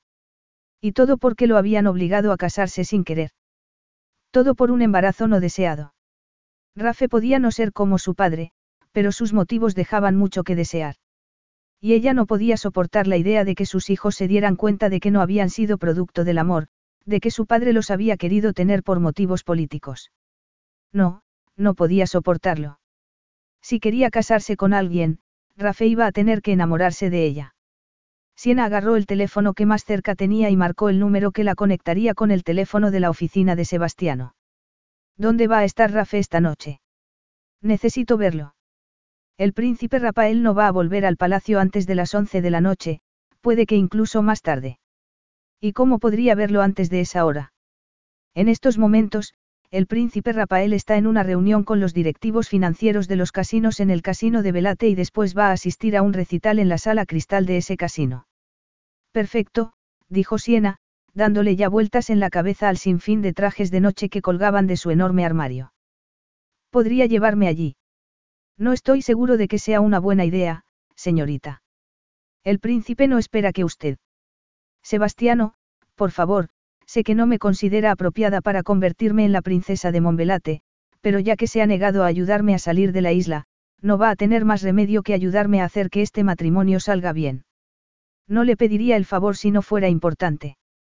Mientras esperaba una respuesta, Siena contuvo la respiración. Podría estar lista a las nueve. Preguntó Sebastiano por fin. Siena lanzó un suspiro. Estaré lista. Siena se miró por última vez en el espejo, se pasó las manos por el satín de los guantes que le subían por los brazos y se preguntó cuál sería la reacción de Rafe al verla. El vestido de seda verde se le ajustaba al cuerpo como los guantes y le dejaba la espalda al descubierto. Los otros vestidos eran perfectos para una princesa, pero esa noche no quería desempeñar el papel de princesa, sino de mujer seductora. Y estaba deseando ver la reacción de Rafe. En ese momento se oyeron unos discretos golpes en la puerta. Señorita, el coche está en la puerta, esperándola. Siena tenía los nervios a flor de piel mientras descendía la escalinata hasta el piso bajo. Si su plan no salía bien, si no conseguía impresionar a Rafe, ¿qué iba a pasar? ¿Qué posibilidades de éxito tendría ese matrimonio? Sebastiano la estaba esperando a la entrada y la escoltó hasta el Alfa Romeo. Señorita Bainbrigt, le dijo con una leve reverencia, será un honor llevarla al casino de Belarte. Usted. Será un placer. Gracias.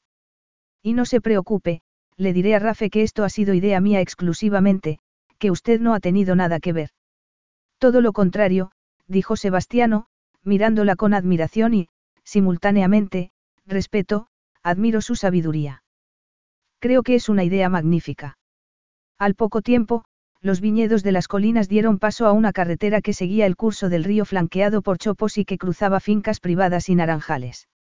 Al llegar a la ciudad, en dirección al puerto, edificios de dos y tres pisos formaban las calles estrechas rebosantes de gente y bares.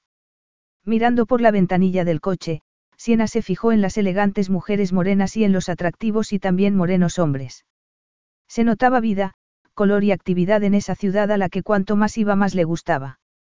Desembocaron en la avenida Lombardi, que separaba la hilera de casinos de las dársenas para yates. Y allí, en medio de la avenida, vio la cúpula verde, su destino. El casino de Velate es el casino más antiguo y de más prestigio de la ciudad, le dijo Sebastiano. El recita, es con motivo de la celebración de su bicentenario. La entrada del casino era una serie de jardines con fuentes, a cada cual más bonito, que acababan delante del patio de la entrada. Rafe no la había llevado allí, y contempló con admiración el edificio. Debería ser un palacio, pensó cuando el coche se detuvo a las puertas del casino, con sus suelos de mármol brillando bajo la luz de las arañas de cristal. Le abrieron la puerta y Siena salida a otro mundo, a un mundo de lujo y extravagancia. Un mundo al que no pertenecía. En un momento de pánico, se volvió hacia el coche, pero Sebastiano se le acercó, la tomó del brazo e impidió su retirada. Entonces, Sebastiano intercambió unas palabras con un conserje y, al momento, se sintió impulsada hacia el interior del edificio, para encontrarse con Rafe. Y jamás se había sentido más asustada y menos seductora. No era una princesa. Era un fraude y todos se iban a dar cuenta. El interior del casino era aún más opulento y las miradas hacia ellos se tornaron más abiertamente curiosas mientras avanzaban hacia el interior del edificio, sorteando mesas ocupadas por los ricos y elegantes, acompañados del sonido de los dados y de los giros de las ruletas, pasando por delante de las mujeres más hermosas que había visto en su vida. Al entrar en un ascensor decorado en colores, granate y azul marino, los coloides del casino, Siena lanzó un suspiro. Lo está haciendo muy bien, le dijo Sebastiano, interpretando su estado a la perfección, Siena lo miró, sorprendida de que Sebastiano intentara infundirle ánimo. Estaba equivocado respecto a usted, admitió Sebastiano.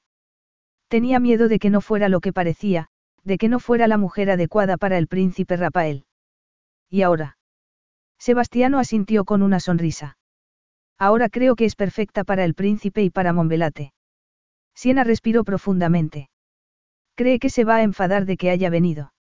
Sebastiano pareció reflexionar unos segundos. Luego, sonrió. Creo que le va a encantar. Las puertas del ascensor se abrieron y salieron a otro opulento vestíbulo, las arañas del techo eran más pequeñas, pero su intrincado diseño proyectaba el mismo efecto espectacular. Unas puertas de cristal se abrieron y por ellas salió un grupo de hombres que charlaban animadamente. Siena se detuvo al ver a Rafe, y las voces se acallaron cuando todos los ojos se volvieron hacia ella. Pero Siena solo tenía ojos para Rafe, resplandeciente con su traje oscuro y su fajín granate. Sintió el primitivo deseo que sentía cada vez que lo veía, aunque, en esta ocasión, también tenía miedo. Había mucho en juego. Mucho dependía de la reacción de Rafe esa noche. Sebastiano, ¿qué significa eso? Preguntó Rafe acercándoseles. Sebastiano se aclaró la garganta y murmuró una respuesta en voz tan baja que incluso a ella le costó entender sus palabras. La señorita Bainbrig deseaba acompañarlo al recital. Siena tembló bajo la mirada de Rafe. Por fin, recuperando la voz, dijo. Lo siento. Ha sido idea mía. Yo, pero no te preocupes, puedo marcharme ahora mismo, al instante, se dio la vuelta. Entonces, oyó un ruido y volvió la cabeza. Y cuando vio lo que Rafe estaba mirando, se dio cuenta de que había sido él quien había emitido ese sonido gutural, al ver el escote de la espalda del vestido. Y la profunda oscuridad de los ojos de Rafe brilló con una pasión desbocada, una pasión que la hizo arder. Rafe asintió en dirección a Sebastiano. Gracias, Sebastiano. Ya puede marcharse, dijo Rafe antes de tomarla a ella del brazo y volverse hacia la curiosa audiencia. Caballeros, les presento a la señorita Siena Weinbrigt, mi acompañante esta noche. Los minutos siguientes fueron dedicados a las presentaciones. Sin embargo, era la mano que tenía en la espalda la que atraía toda su atención. Por fin, fueron al gran salón, cuyas dimensiones la dejaron sin respiración. Los cientos de personas que pensó estaban allí ya habían ocupado sus asientos y esperaban a que la celebración comenzara oficialmente. Se oyeron murmullos cuando Rafe y ella, tomados del brazo, aparecieron en el palco real. Rafe se inclinó sobre ella cuando los últimos acordes del himno de Monbelate llegaron a su fin. ¿Te das cuenta de lo que has hecho al ponerte un vestido así? ¿Qué he hecho? La intensidad de la mirada de Rafe la quemó. Lo peor es que tengo que esperar a que acabe este recital para ir a casa y arrancarte ese vestido. Capítulo 10. Siena jadeó. Rafe la deseaba. Esa había sido su estrategia. Rafe tenía que desearla. Pero su plan dependía de que ella mantuviera el control y no estaba segura de no perderse en la magia que él creaba a su alrededor. El recital le pareció interminable. Por fin, tras la prolongada despedida, se subieron al coche y realizaron el trayecto hasta el palacio en un silencio agonizante. Una vez dentro de los muros del palacio. Rafe, tomándole la mano, la atrajo hacia sí. ¿Por qué has venido a mí esta noche vestida así? ¿Qué te has propuesto? ¿Quién ha dicho que me haya propuesto algo? Dijo ella, temerosa de que Rafe hubiera adivinado su plan. Rafe esbozó una maliciosa sonrisa.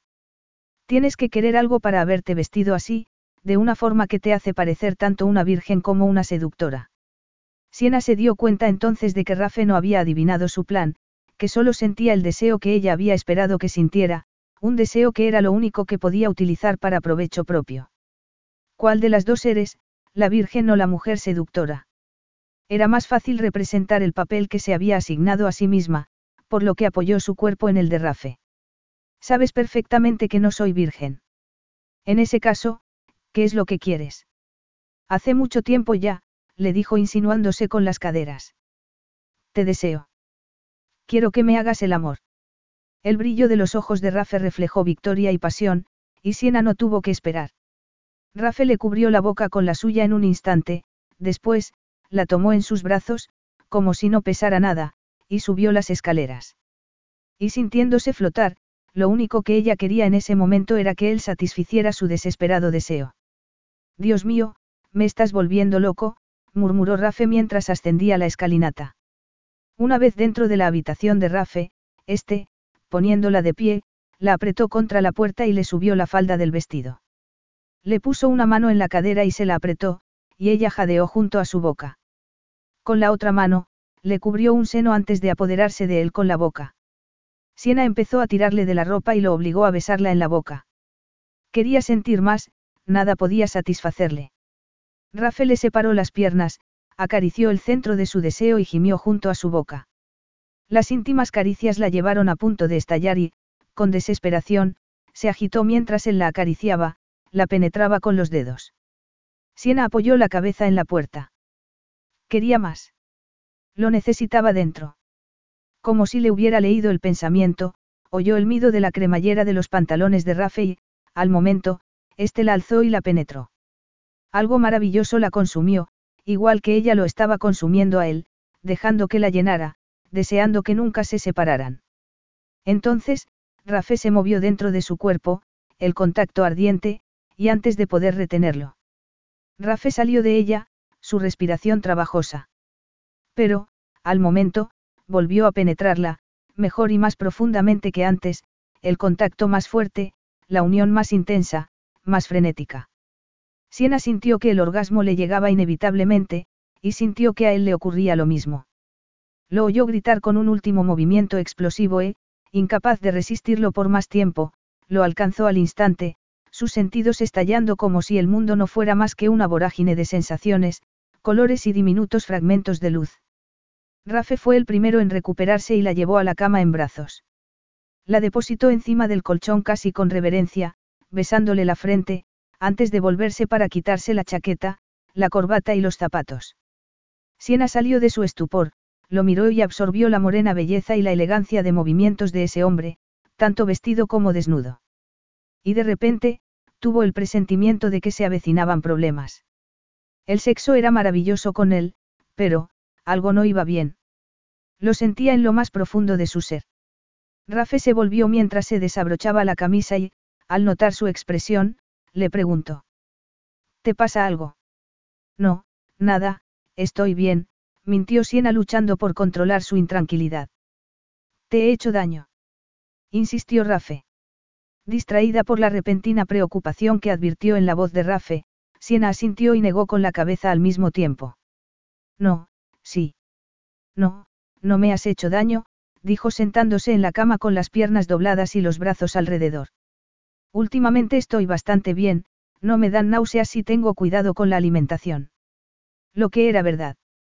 Rafe se quitó la camisa, la dejó caer en el suelo y dejó al descubierto sus gloriosos pectorales, la anchura de sus hombros y el sendero de vello que desaparecía bajo la cinturilla de los pantalones. Siento si he sido demasiado impetuoso. Esta vez nos lo tomaremos con más calma. Esta vez. Repitió ella. Rafe sonrió. Durante el recital te dije que estaba deseando quitarte el vestido y no he cambiado de idea. Siena tragó saliva mientras él se quitaba los pantalones. Absorta, le vio quitarse los negros y ajustados calzoncillos. Y se quedó sin respiración cuando él se acercó. Claro que una vez no era suficiente, como se lo había demostrado la noche que pasaron juntos. Rafe puso una rodilla en la cama y, tomándole un pie, se lo levantó.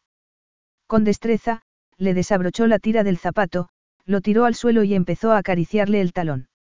Siena lanzó un gemido de placer. El otro zapato siguió el camino del primero y Rafe le acarició la planta del pie, haciéndola arquearse y suspirar. ¿Te gusta, eh? Le preguntó viéndola pasarse la lengua por los labios. Es, agradable. Agradable solo. ¿Y esto, te gusta? Rafe le acarició la pantorrilla con las uñas. Pronto, su mano desapareció bajo un mar de verde seda, acariciándole los muslos cada vez más arriba. Esto está muy bien, concedió Siena, aunque no puedo evitar sentirme con exceso de ropa. Rafe lanzó una carcajada gutural y las vibraciones de su voz fueron suficientes para encenderle la pasión. Extendió una mano y le abrió el broche del cuerpo del vestido. Instintivamente, Siena levantó una mano para evitar que el vestido cayera, pero Rafe le sujetó el brazo y el tejido se le bajó a la cintura, exponiendo sus senos a su oscura mirada. Dios mío, qué hermosa eres, murmuró él antes de cubrirle los pechos y empezar a acariciarle los pezones con los pulgares, después, bajó la cabeza y se metió una de las rosadas crestas en la boca. Un inmenso placer recorrió el cuerpo de Siena hasta el lugar que él ya había llenado y que anhelaba volver a llenarse. Rafe hizo magia con sus pechos antes de alzar la cabeza y consumirla con un beso perfecto. Siena sintió una mano en la espalda baja, se maravilló de la habilidad de él para encontrar la cremallera invisible y sintió la fresca brisa en la piel cuando le bajó el vestido por las caderas. Fue a quitarse los guantes de satín, pero él la detuvo. No, déjatelos puestos. Estás exquisita así. Siena quería creerlo, aunque el maquillaje debía de habérsele corrido y el moño se le había deshecho. No obstante, Rafael hacía sentirse totalmente seductora. No estás enfadado. Se interrumpió al sentir la lengua de Rafe acariciándole el ombligo eróticamente. No estás enfadado de que haya ido a buscarte esta noche. Rafe alzó la cabeza ligeramente y sonrió. ¿Te parece que estoy enfadado? Preguntó él, antes de poseer uno de esos pechos perfectos con la boca. Siena se arqueó y su respiración se tornó más dificultosa. Entonces, de súbito, Rafe se adentró en ella con un fluido movimiento. Los dedos enguantados de Siena se enterraron en los cabellos de él y después le acariciaron la espalda. Lo abrazó con las piernas, instándolo a profundizar en su penetración. Esta vez fue más lento y menos frenético, pero cuando Siena alcanzó el orgasmo, fue una fuerza natural diferente la que la sobrecogió mientras se aferraba a él con todas sus fuerzas. Sintió algo diferente también, algo que la dejó confusa. Transcurrieron unos minutos mientras se calmaban y recuperaban la respiración. Por fin. Rafe se sentó en la cama, agarró una jarra de la mesilla de noche y llenó un vaso de agua, y ni en un solo momento apartó los ojos de ella. Era ridículo sentir timidez después de lo que habían hecho y compartido, pero así fue como Siena se sintió. Entonces, Rafe le pasó el vaso de agua y ella lo aceptó, dándose cuenta de que su sed era mayor que su timidez. Mañana voy a hablar con Sebastiano para pedirle que me deje libre uno o dos días, dijo él. Siena parpadeó. ¿Por qué? He trabajado demasiado últimamente, además, tenemos mucho que hacer. Rafe se levantó de la cama y, completamente desinhibido respecto a su desnudez, abrió el armario. ¿Y por qué no, cuando tienes un cuerpo digno de ser esculpido en mármol, pensó Siena, sin apartar los ojos de él. Rafe sacó una bata blanca del armario, se la puso y sacó otra bata color dorado que le dio a ella. Siena se la pegó al pecho. ¿Qué es lo que quieres que hagamos? Una vez que publiquen la noticia de nuestra boda, las entrevistas nos van a quitar mucho tiempo. Así que antes me gustaría que vieras cosas que aún no has visto, como, por ejemplo, la parte sur de la isla. También podríamos hacer un crucero alrededor de la isla. Y, ¿te gustaría ver de cerca la pirámide de Iseo? Suena muy bien, respondió Siena. Rafe le ofreció una mano y ella la tomó. Tengo que hablar con Sebastiano. ¿Por qué no te das una ducha mientras tanto? Volveré enseguida. Capítulo 11. Siena no sabía qué pensaría Sebastiano respecto al cambio de planes, pero Rafe lo había conseguido, había convencido a Sebastiano de que otro día de reuniones podía esperar. Y fue maravilloso. En el Alfa Romeo, con la capota bajada, habían descendido la montaña. En el puerto, habían dejado el coche y se habían subido a un yate que iba a llevarlos alrededor de la isla. El yate parecía un palacio flotante, pensó Siena durante el viaje. La madera de caoba contrastaba con el cobre amarillo, y el resto parecía lleno de espejos y focos de luz. La suite principal era un sueño. ¿Cómo sería hacer el amor en un palacio flotante? se preguntó con la esperanza de descubrirlo pronto. Estaba encubierta, con Rafe a su lado, el brazo de él sobre sus hombres, surcando el mar azul y el viento en el rostro. Con los pantalones cortos, el cuello de la camisa desabrochado y el cabello revuelto. Rafe tenía un aspecto magnífico, su piel oliva brillaba bajo el sol, sus dientes blancos relucían. Nunca lo había visto tan relajado. ¿Lo estás pasando bien? Siena volvió la cabeza hacia él. Sí, gracias, respondió, consciente de que, pasara lo que pasase, no olvidaría nunca esos momentos. Es maravilloso. El barco se dirigió hacia la roca llamada la pirámide de Iseo. Por fin, sin acercarse demasiado, el capitán del barco aminoré la velocidad y comenzó a rodear la inmensa roca que se levantaba majestuosamente del agua y parecía querer alcanzar el cielo. Desgraciadamente, no podemos acercarnos más, le dijo Rafe. Siena, fijándose, se dio cuenta de por qué. Bajo la superficie del agua había rocas y más rocas, lo que impedía aproximarse. Ahora comprendía por qué aquella roca había causado tantas víctimas a lo largo de los años, pasar por allí en medio de una tormenta debía de ser un infierno. ¿Dónde vive la bestia cuando no está buscando víctimas de naufragios? La bestia de Iseo. Está durmiendo en el fondo del mar, digiriendo los contenidos del último barco que haya naufragado. Esa bestia debe de estar hambrienta, teniendo en cuenta que nadie navega las noches que no hay luna. Rafael la miró, aunque las gafas de sol ocultaban sus ojos, sus labios sonreían. No se me había ocurrido pensar en ello. ¿Crees que deberíamos ofrecer un sacrificio de vez en cuando con el fin de impulsar el comercio de Monbelate con los países vecinos? Por supuesto. Lo único que te pido es que la sacrificada sea virgen, así, no tendré de qué preocuparme. Rafe se echó a reír y el sonido de esa risa le produjo oleadas de placer. Se preguntó por qué no era siempre así. Sabía que a Rafe le gustaba estar con ella, debía de sentir algo por ella, de lo contrario, no habría cancelado los compromisos que tenía ese día con el fin de que pudieran pasar el día juntos. No se trataba solo de sexo porque, de haber sido solo eso, no habría salido de la habitación aquella mañana. Al cabo de un rato, el yate se alejó del islote rocoso y puso rumbo a Monbelate. En la cubierta, Siena oyó mencionar la posibilidad de que hubiera una tormenta de verano, pero no dio crédito al comentario. El cielo estaba sin una nube, lo que le recordó los años que había pasado con su madre en Australia. Le había encantado la sensación de espacio de aquel lugar, sobre todo, después de pasar tanto tiempo en un diminuto velero y también en el colegio de Gibraltar. Para ella, Australia había significado espacio, Monbelate, esa isla mediterránea, también le producía sensación de espacio con su infinito cielo azul. Una ráfaga de viento le revolvió el cabello. Siena, riendo, alzó las manos para recogérselo, pero Rafe se las tomó y la obligó a bajarlas.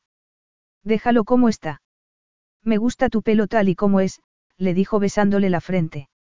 Y entonces, le puso la mano en la barbilla, se la alzó y, al besarla, la verdad la sacudió con fuerza bestial. No, por favor, pensó Siena presa de un súbito pánico. No, eso no. Mientras la boca de Rafe se movía en la suya, la verdad se negó a seguir siendo ignorada. Lo amaba. Atónita, Siena se apartó de él, y cuando Rafe la siguió, ella puso la excusa de estar algo mareada. Rafe la creyó también cuando le dijo que le había dado un ataque de náuseas. No podía ser, no podía haberse enamorado de él. Ahí, aferrada a los raíles del barco, un sudor frío le cubrió la frente. Se sintió mareada de verdad. Respiró profundamente para contener las náuseas, y poco a poco comenzó a tranquilizarse. Odiaba sentirse mal. Odiaba sentirse vulnerable. Sintió la mano de Rafe en la espalda, en los hombros. Toma, le dijo Rafe. Y ella, agradecida, bebió el fresco líquido del vaso que él sujetaba. Voy a decirle al capitán que llame al médico por radio. Que nos vaya a esperar al puerto. Siena apartó el vaso. No necesito un médico. No estás bien. Necesitas que te vea el médico. Lo que necesito es un psiquiatra, contestó ella airada, preguntándose por qué se le había ocurrido enamorarse de ese hombre. Y deja de preocuparte por tus futuros herederos, que es lo único que realmente te preocupa. Te aseguro que están bien. Rafael la miró en silencio durante unos segundos. ¿Qué es lo que te pasa? Que solo hace falta que yo estornude para que tú quieras que me vea el médico. Me preocupa tu salud, ¿qué tiene eso de malo? A ti te importa un bledo mi salud. Solo me consideras la incubadora de tus hijos. Estás diciendo tonterías, Rafe se dio la vuelta e hizo un gesto al capitán, que había esperado pacientemente instrucciones. Al momento, el capitán aumentó las revoluciones del motor rumbo al puerto. ¿A qué viene esto de que es lo más importante para mí? Sabes perfectamente que, para el futuro de Monbelate, es fundamental tener herederos al trono. Lo único que estoy haciendo es constatar un hecho. Jamás habrías pensado en casarte conmigo de no ser por haberme dejado embarazada. ¿Y cuál es el problema? El motivo exclusivo de este matrimonio son los niños. Nada más. No estaría aquí si no fuera por ellos. Rafe se llevó las manos a la cabeza con gesto irritado. Ya hemos hablado de todo esto, dijo con impaciencia. Los dos sabemos por qué nos vamos a casar. Lo que no significa que no podamos pasarlo bien juntos y lo sabes perfectamente. Sí, claro, lo pasamos muy bien en la cama. Pero eso no es base para un matrimonio. Al margen del hecho de compartir unos hijos, ser compatibles en la cama es más de lo que hay entre muchas parejas. Y menos de lo que hay en otras. Yo me conformo con el sexo. Siena lanzó un bufido. Esperaba que dijeras eso. ¿Y qué pasará cuando dejemos de pasarlo bien en la cama? ¿Qué pasará cuando tú te hartes de mí o yo de ti? ¿Qué pasará entonces? En ese caso, dormiremos en camas separadas. ¿Es eso lo que querías oír? Rafe apartó la mirada de ella y volvió a pasarse una mano por el cabello, ¿a qué viene esto? ¿Qué quieres demostrar? Siena clavó los ojos en el mar y sacudió la cabeza. No quiero un matrimonio basado en que yo me convierta en una máquina de parir. No te estás poniendo ligeramente melodramática. No, tú necesitas un heredero, ¿qué pasará si los bebés son dos niñas? Una mujer no puede ser príncipe. Una mujer no resolvería el problema de Monbelate. Necesitas que te dé un varón. Serán niños, lo sé. ¿Cómo puedes saberlo? Tan pronto no se puede saber. ¿Y qué pasará si estás equivocado y son dos niñas? ¿Qué tendré que hacer? Tendré que seguir pariendo hasta que tú consigas un heredero y otro de repuesto, ¿verdad? Y no sé si será suficiente con dos, teniendo en cuenta lo que ha ocurrido con tus hermanos. Puede que dos varones no sean suficientes. Así que no finjas y no digas que no esperas que me convierta en una máquina de parir. Basta. Rafe, con expresión amenazante, se le acercó. ¿Y tú, vas a intentar hacerme creer que no lo pasas bien conmigo en la cama? ¿Quién te obligó a vestirte como una vampiresa y a desfilar delante de la clase alta de Monbelate como una cortesana cara oliendo a animal en celo? Una bofetada lo hizo callar. Cretino. Yo no soy una cortesana. Rafe se llevó la mano a la mejilla sin apartar los ojos de ella. Solo estoy intentando sacar lo más posible de la situación. Querrás decir aprovecharte de ella. Que es mejor que esconder la cabeza y no reconocer los hechos. ¿No te parece que va siendo hora de enfrentarse a ellos? Estás embarazada. Llevas dentro a mis mellizos. ¿Qué otra cosa puedes hacer? No lo sé. Lo que sí sé es que podrías haberme pedido que me casara contigo en vez de ordenármelo. Y habrías dicho que sí. Ni loca. En ese caso, me alegro de no habértelo pedido. Capítulo 12. Sebastiano estaba esperándolos en el muelle con el ceño arrugado. ¿Qué pasa? Le preguntó Rafe inmediatamente. La princesa Marieta ha llegado. Está esperando en el palacio. Marieta está aquí. Ya. Yo iré en el alfa, Sebastiano, usted lleve a la señorita Bainbrigt y conduzca despacio. No se encuentra muy bien. Al instante, Rafe desapareció. No se encuentra bien, señorita Bainbrigt. Le preguntó Sebastiano mirándola con detenimiento. No se preocupe, Estoy bien, respondió ella. Rafe se preocupa demasiado. El príncipe Rafael hace años que no ve a su hermana, tienen mucho que contarse. Qué suerte tiene Marieta, fue lo único que Siena pudo responder. Rafe paró el coche en el patio de la entrada principal del palacio y estaba saliendo del vehículo cuando oyó el grito de alegría de su hermana pequeña.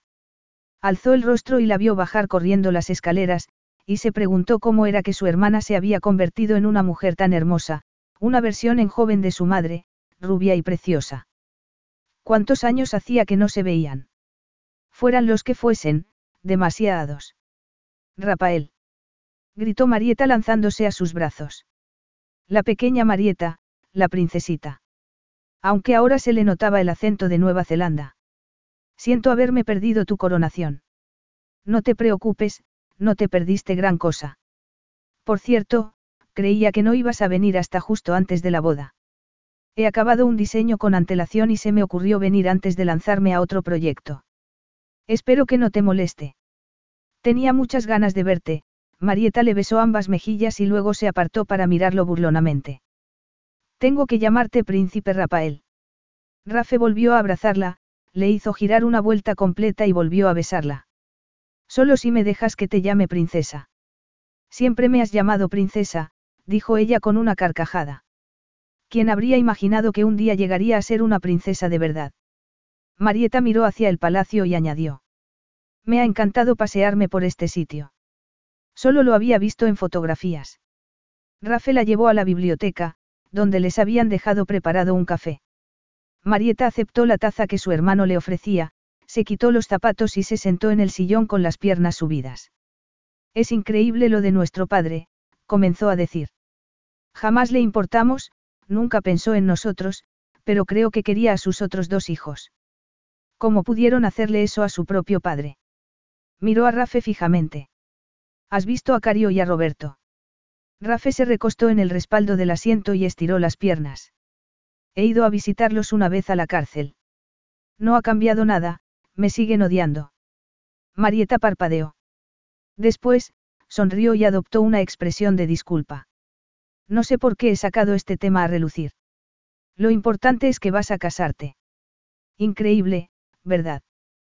¿Por qué te parece increíble? Tengo 33 años. Ya es hora de que siente la cabeza, no. Marieta se echó a reír y dejó la taza. ¿Por qué siempre dijiste que jamás te casarías? Rafe apartó la mirada y se preguntó por qué no había oído la llegada de Sebastiano y Siena. ¿Dónde está? ¿Qué? Tu novia. ¿Dónde está?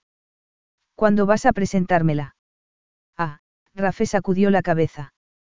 Pronto. Me gustaría que fueras una de sus damas de honor. Es una suerte que hayas adelantado el viaje.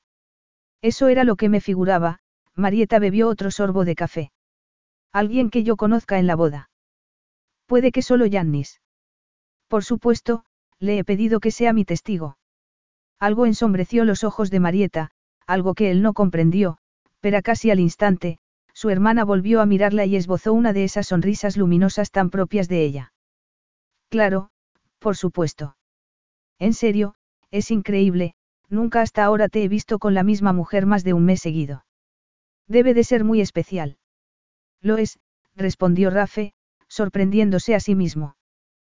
Pronto la conocerás. Es guapa.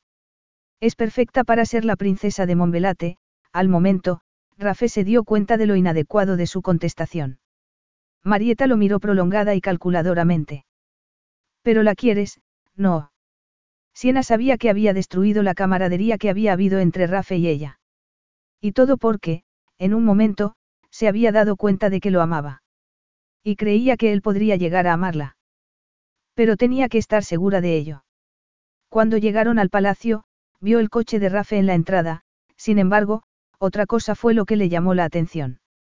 El helicóptero estaba en el punto de despegue con los colores azul marino y blanco de la empresa para la que había trabajado. Verlo le abrió las heridas de la pérdida reciente de su estilo de vida. Sebastiano le abrió la puerta del coche y, al ver la dirección de su mirada, se apresuró a explicar. La princesa Marieta ha llegado hace dos horas. Creo que el piloto está esperando a que le lleven algo antes de marcharse. ¿Quién es el piloto? Lo sabe. Lo preguntaré y se lo diré, respondió Sebastiano. Pero ahora, si es tan amable, a la princesa Marieta le gustaría conocerla. Al salir del coche, una ráfaga de viento la sacudió. Quizá fuera cierto que se estuviera avecinando una tormenta. Después, con una última mirada al helicóptero, Siena siguió a Sebastiano al interior del palacio. Oyó voces procedentes de la biblioteca, la de Rafe y la de una mujer con una risa contagiosa. Al instante, a Siena le gustó la hermana de Rafe, a pesar de no haberla visto nunca. Sería agradable que hubiera otra mujer, una mujer con la que poder hablar. Estaba a punto de entrar cuando oyó, pero la quieres, no. Siena, conteniendo la respiración, se detuvo al lado de la puerta. Solo podían estar hablando de una persona. Sabías que estaba embarazada. Era consciente de que no podía quedarse allí, escuchándolos a escondidas, toda la vida.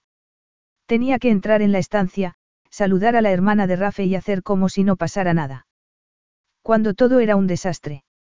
Hermanito, Cualquiera diría que estás evitando contestar. ¿La quieres?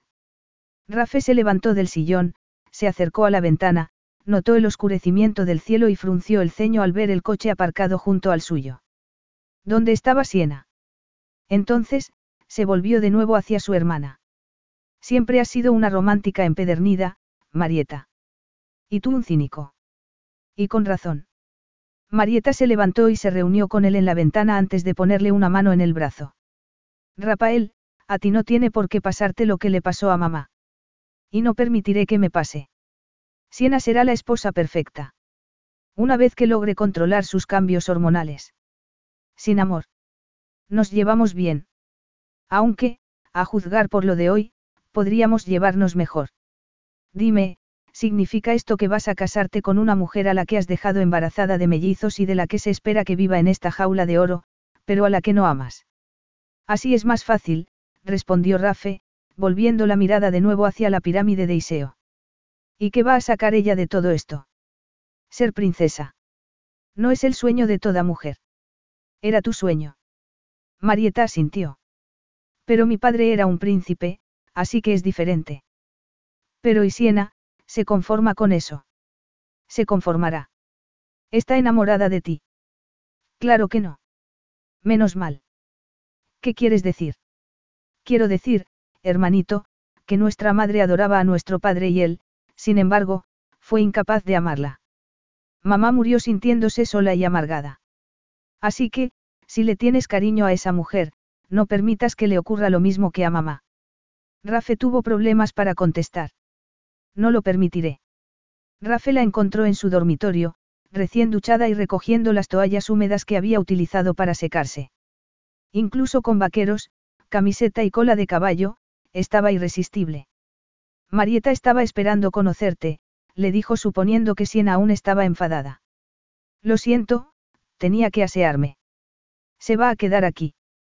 Rafe asintió, mirándola detenidamente, tratando de adivinar en algún gesto de ella la sugerencia de Marieta respecto a la posibilidad de que se hubiera enamorado de él. Va a cenar con nosotros. Bien, respondió ella, dirigiéndose hacia el cuarto de baño con las toallas. Siena. ¿Qué? Deja las toallas, ya vendrán a recogerlas. Puedo colgarlas a secar yo misma, no es problema. Rafaela siguió al cuarto de baño. Oye, Siena, sé que no debería haber dicho lo que dije en el barco. Ella colgó una toalla en el toallero sin mirarlo. ¿A qué te refieres exactamente? A lo de la cortesana cara, respondió Rafe llevándose una mano a la nuca. Jamás debería haberlo dicho. Siena colgó otra toalla. No sé, pero a mí lo de, animal en celo, también me ha parecido igualmente ofensivo. Siena se apartó de las toallas, pasó por delante de él y volvió al dormitorio. Se sentó en la cama y se quitó las sandalias. Estaba enfadado. Ya, pero eso no es disculpa. No pasa nada si es a ti a quien le apetece meterse en la cama conmigo, pero si lo digo yo, soy una cualquiera, Siena se puso en pie. Es una hipocresía, ¿no te parece? Lo siento de verdad. He sacado los pies del tiesto. Sí, así es. Y ahora, si me disculpas. ¿A dónde vas? A dar un paseo. Necesito que me dé un poco el aire. Se está levantando el viento. No vayas por el sendero de los acantilados.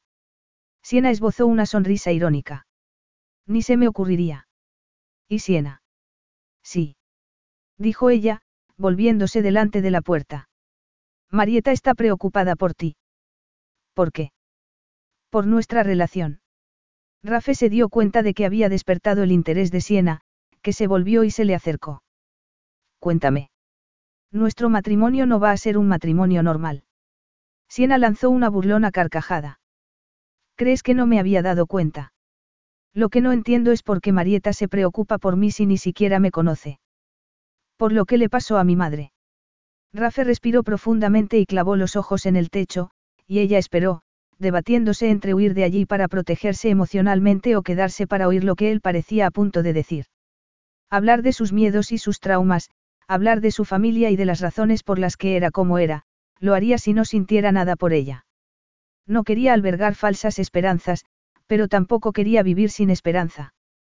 ¿Acaso Marieta le había hecho ver algo que no había visto por sí mismo? La primera esposa de mi padre murió de repente y él se quedó solo para criar a sus hijos, comenzó a decir Rafe. Cario y Roberto, susurró Siena, y él asintió. Al principio, lo pasó muy mal, tanto por la pérdida de su mujer como por la responsabilidad de criar a sus hijos. A mi madre la contrataron como niñera, y era muy hermosa. Cuando conozcas a Marieta comprenderás lo que digo, se parece mucho a mi madre. Mi madre destacaba mucho. Y mi padre, aunque aún lloraba la pérdida de su mujer, se encaprichó con mi madre y la sedujo, aunque solo quería ahogar sus penas en ella. Sin embargo, mi madre se enamoró de él. Rafe se interrumpió un momento y suspiró antes de continuar. Mi madre se quedó embarazada y mi padre la sacó del palacio, aunque seguía yendo a verla. Y mi madre jamás lo rechazó. Creo que, en el fondo, creía que acabaría casándose con ella. En fin, mi madre volvió a quedarse embarazada y mi padre se buscó otra amante más joven y con menos responsabilidades, y acabó abandonando a mi madre. Le ofreció una pensión vitalicia a cambio de que saliera de la isla y no regresara nunca. Y mi madre se marchó. Se hizo un espeso y prolongado silencio. ¿Por qué me has contado esto? Preguntó Siena por fin. Para que seas consciente de los riesgos. ¿Qué riesgos? Sigo sin entenderlo. ¿Qué tiene tu madre que ver conmigo? Mi madre se enamoró de un hombre incapaz de amarla a ella. Solo quería advertirte que no hagas tú lo mismo. Capítulo 13. De repente, el viento rugió y se oyó el golpeteo de una contraventana en la fachada. Pero dentro de la habitación, a Siena se le helaron la sangre y el corazón. Estás diciéndome que no me enamore de ti. Rafe asintió. ¿Por qué tú no me quieres? ¿Por qué no puedo amarte? No puedo amar a nadie. Siena sacudió la cabeza. Todo era demasiado injusto. Eso es imposible que lo sepas. Sé lo mucho que mi madre sufrió y sé que jamás me arriesgaré a que a mí me ocurra lo mismo. Ya. Y estás intentando decirme que la única forma de que este matrimonio funcione es no enamorándonos. Rafe alzó las manos. Lo que no significa que no podamos tener un buen matrimonio. Siena dio un paso hacia la puerta mientras en la cabeza le resonaban los ruegos de su madre a su padre para que no los dejara, y los gritos de su padre a su madre diciéndole que nunca la había querido. Y ese iba a ser su futuro con Rafe si se casaba con él. Ya lo había perdido. No.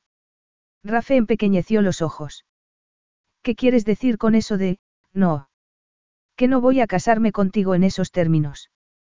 Jamás podría casarme con un hombre que no me amara, que fuera incapaz de amarme. Es que no lo entiendes. A mi madre le pasó lo mismo que a la tuya. Mi madre quería a mi padre con todo su corazón, y él la destrozó. Y nada, ni siquiera su hija, que había sido el motivo de que se casaran, fue suficiente para unirlos. Siena suspiró y continuó. Hace años me prometí a mí misma que nunca me casaría con un hombre por un embarazo, sobre todo, si ese hombre no me quisiera, lo mire fijamente a los ojos. Había empezado a pensar que podría funcionar. Pero no, ya veo que eso es imposible. Siena se miró el reloj y se quejó a sí misma por haberse retrasado tanto. El piloto, su viejo compañero de trabajo, ya se habría ido. Pero ni eso tenía importancia en esos momentos. Necesitaba salir de allí, necesitaba soledad para recuperarse de tanta injusticia y tanto dolor. Extendió la mano y abrió la puerta. Supongo que ha sido una suerte que hayamos tenido esta conversación ahora, antes de pasar por esa farsa de la boda. La puerta se cerró de golpe, Rafael la mantuvo cerrada con la mano. ¿Qué estás diciendo? Siena alzó el rostro y se lo quedó mirando. Rafe creía que iban a casarse. ¿Cómo iba a hacerle darse cuenta de que ella no podía casarse sin amor? ¿Qué esperas? No me das muchas alternativas. Con niños o sin ellos, no puedo casarme contigo, Rafe. No puedo vivir aquí con un hombre que no puede amar.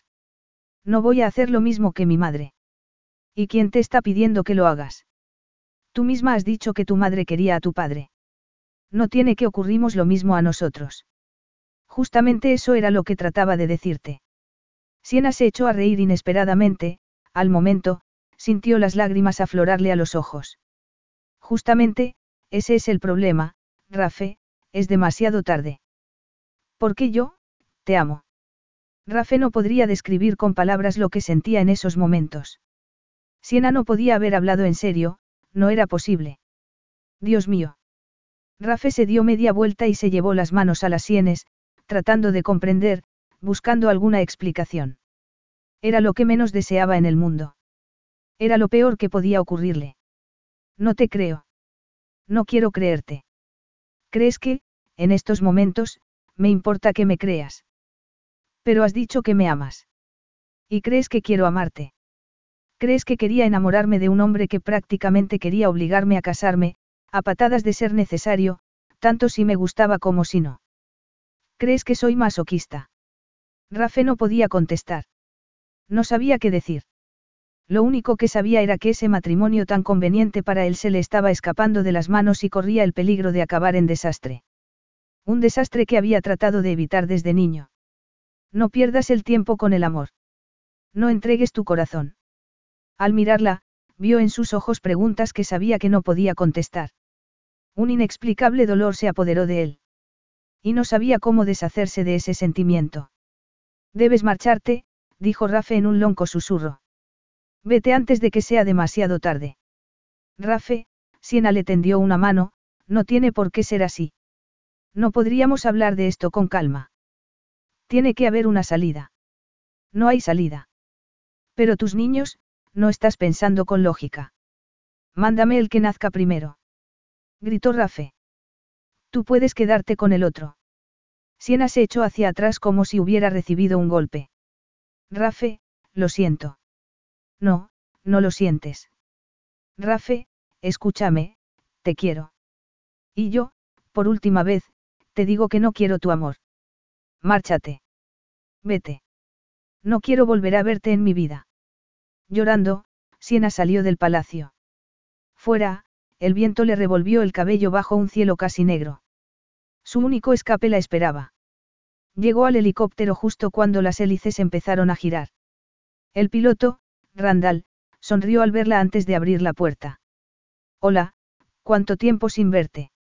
Dijo Randall con su acento americano. No sabía que ibas a venir. ¿Qué pasa? Siena hizo un esfuerzo por sonreír mientras se secaba las lágrimas de las mejillas. Ya te lo contaré luego, sácame de aquí ahora mismo. Me encanta que las mujeres me digan lo que tengo que hacer, el piloto sonrió traviesamente y, cuando Siena ocupó el asiento del copiloto, levantó el helicóptero del suelo. Me has pillado por poco. De haber tenido que esperar unos minutos más, no habría podido despegar. Este tiempo. Siena asintió. Te echábamos de menos en la empresa. Has estado de vacaciones. Es una forma de decirlo. Randall echó una mirada hacia atrás. No llevas equipaje. Ha habido un repentino cambio de planes. Según los rumores, parecía que ibas a quedarte en Monbelate. Se avecina una tormenta seria, dijo ella, mirando el exterior. Siena se recostó en su asiento y soltó una bocanada de aire. A la izquierda, la pirámide de Iseo dominaba las aguas como un moreno príncipe en un mar oscuro. Tembló. No tenía miedo de la joca porque la verdadera bestia de Iseo se había quedado atrás, en el palacio. No oyó, sintió algo extraño en el helicóptero, algo que un pasajero no habría notado pero sí un piloto con experiencia. Miró a Randall y luego, al mismo tiempo que su compañero, a los controles. ¿Qué pasa? preguntó ella. No lo sé, Cielo santo. No sé qué pasa, pero vamos a tener que dar la vuelta y regresar a Monbelate. A Siena se le encogió el corazón. ¿Cómo iba a volver a la isla? ¿Cómo podía arriesgarse a volver a ver al hombre que la había echado de su lado para siempre porque ella había cometido la tontería de enamorarse de él? Pero, en esos momentos, no quedaba otra alternativa. Entonces, un rayo partió el cielo en dos. Una manada de pájaros se elevó de la pirámide como la magna de un volcán en todas direcciones.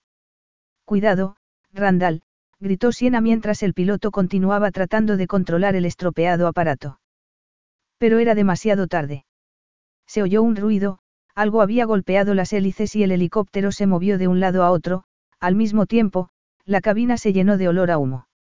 Siena ayudó a Randall con los controles en un intento por hacerse con el aparato, pero no sirvió de nada. Nos vamos a caer, gritó Randall. No vamos a conseguir volver a la isla. Siena ya estaba pidiendo socorro por radio.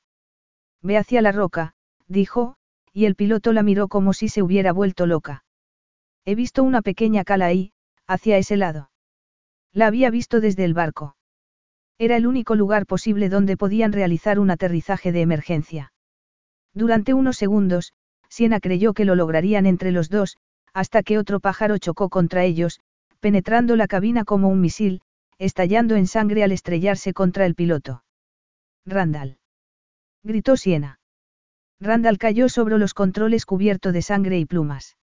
Siena lo empujó hacia atrás mientras trataba de hacerse con los controles del aparato, la roca cada vez más cerca. Y por fin lo vio, el pequeño espacio de arena, apenas visible en la oscuridad, mientras luchaba con los controles del fallido helicóptero y trataba de evitar estrellarse contra la roca. Rafe aún estaba echando humo, cerca de la habitación de Siena, esperando a que regresara, cuando Sebastiano apareció. Príncipe Rafael. Ahora no. Rafe no quería hablar, no hasta aclarar la situación con ella. ¿Es necesario que? Es que no me ha oído. He dicho que ahora no. Se trata de la señorita Bainbrigt. ¿Qué pasa? La han visto marcharse en el helicóptero, el que ha traído a la princesa Marieta.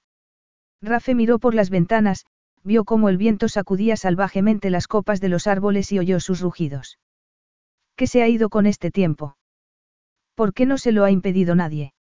Sebastiano cruzó las manos y bajó la cabeza. Eso no es todo. Al parecer, han hecho una llamada de socorro desde el helicóptero, un fallo eléctrico y, también han chocado contra una manada de pájaros. Rafe se quedó sin respiración. ¿A qué distancia estaban de la isla? Se ha avisado a la guardia costera, aunque con este tiempo. ¿A qué distancia? Sebastiano titubeó antes de responder. Alrededor de la pirámide de Iseo. A Rafe se le heló la sangre. Él la había echado, le había dicho que se marchara. ¿Por qué le había llevado tanto tiempo reconocer lo evidente? Quería a esa mujer, la amaba, la amaba. Y la quería de vuelta a su lado. Capítulo 14. A Rafe le costó todo tipo de esfuerzos y promesas de que la bestia de Iseo era un mito para convencer a la guardia costera, pero por fin lo logró y fue con ellos. La lluvia le golpeó la cara y su pelo debía de estar más mojado que el mismísimo mar, pero no sentía nada. Nada, a excepción de ese vacío en lo más profundo de su ser. Debía de haber estado loco para echarla. Para echar a su amor. Desde el barco, Rafe buscó con la mirada en la roca una señal del humo que se había visto en la distancia. Que hubiera habido humo significaba que el helicóptero estaba en alguna parte, que no se lo había tragado el mar, y si el helicóptero estaba allí, también Siena. La encontraría. Tenía que encontrarla. La lancha rodeó la roca, sus faros iluminando en la medida de lo posible en la oscuridad. Todos los tripulantes estaban concentrados en no estrellarse contra las rocas mientras buscaban el rastro del aparato. Por fin, vieron un brillo blanquecino y alguien gritó y echaron una Zodiac por la borda. Yo también voy, dijo Rafe. Siena sintió frío. Intentó moverse, pero algo la tenía sujeta al asiento, algo que gemía y que la despertó, cuando lo único que quería era dormir. Y esa cosa volvió a gemir, un gemido vagamente humano. Randall. Randall estaba recostado en ella y fue entonces cuando Siena cobró conciencia de dónde estaba, el helicóptero había caído en la pirámide de Iseo. Ella había hecho aterrizar el helicóptero en aquella roca, pero estaban vivos. Al menos, por el momento, hasta que la bestia los encontrara. Extendió un brazo para agarrar la radio, pero el agudo dolor de la muñeca le hizo retirarlo, sumiéndola de nuevo en la inconsciencia. Poco a poco, la Zodiac logró llegar a la diminuta cala. A Rafe le había parecido una eternidad. Y ahora que estaban allí, era demasiado tarde. Alcanzó la puerta del copiloto del aparato un segundo antes del hombre que iba detrás de él. Tiró de ella con todas sus fuerzas y la abrió. Y ahí estaba ella. Durmiendo. Durmiendo. Siena. Siena abrió los ojos delante de la luz de la antorcha, y Rafe soltó el aire que había estado conteniendo en los pulmones. Ella lo miró confusa. Sabía que la bestia vendría, murmuró Siena antes de volver a quedarse inconsciente. Un médico apartó a Rafe para asistir a Siena mientras otro fue a atender al piloto. Rafe se alejó para dejarles hacer su trabajo. Sí, si alguien se merecía el título de bestia de Iseo, era él. Era peligroso para todos trasladar a Siena y al piloto esa noche, pero después de asegurarse de que ninguno de los dos había sufrido daño en la columna vertebral y después de vendar la muñeca de Siena, prepararon una tienda de campaña para que pasaran allí la noche. Siena estaba dentro de la tienda en una camilla, con Rafe a su lado acariciándole el cabello. En mitad de la noche, el viento empezó a disminuir y la tormenta fue disipándose, y Siena se despertó. Estás aquí, murmuró. ¿Dónde si no iba a estar? Pero las rocas, estás loco. Has venido pasando entre todas esas rocas. He venido a por ti. ¿Crees que unas rocas iban a impedírmelo? No lo sé. Pero no esperaba que nadie viniera en una noche así. Supongo que tengo que darte las gracias por ello. Supongo que has tenido que decirles que la vida de los futuros herederos de Monbelate estaba en peligro. Rafe le alzó la mano no accidentada y se la llevó a los labios. No, les he dicho que la joya de la corona de Monbelate estaba en peligro y que si no te encontraba sacrificaría a todos los habitantes de la isla y se los echaría a la bestia para que se los comiera. ¿Les has dicho eso? Sí. ¿Por qué? Porque, después de que te marcharas, me he dado cuenta de que hay cosas más importantes que evitar el amor.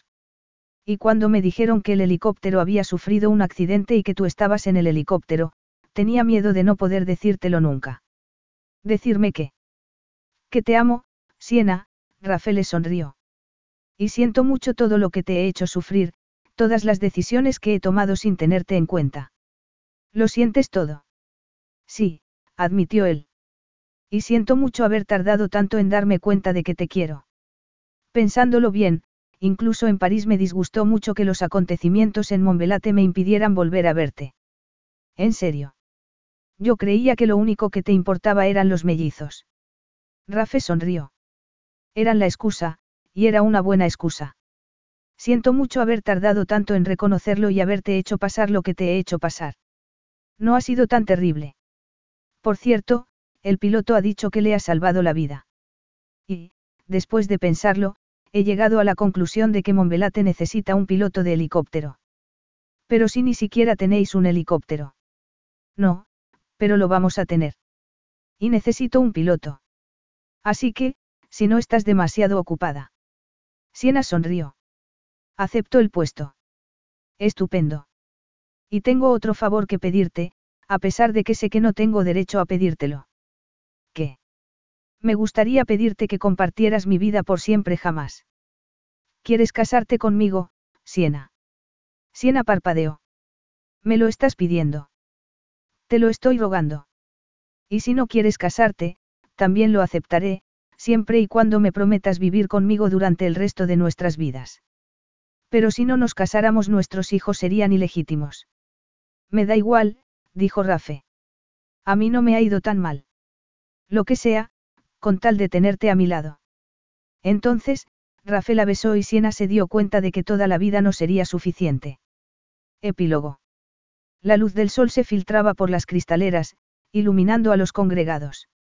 La música del órgano resonaba en la catedral y el aroma de las flores impregnaba el aire cuando un niño y una niña comenzaron a recorrer el pasillo hacia el altar. Siena esperaba. Marieta le lanzó una sonrisa y le estrechó la mano antes de disponerse a dirigirse al altar en el que el príncipe Rafael de Montbelate, su Rafe, la estaba esperando.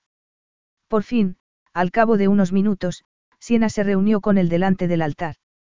Con los ojos del mundo entero centrados en ellos, hicieron sus votos matrimoniales.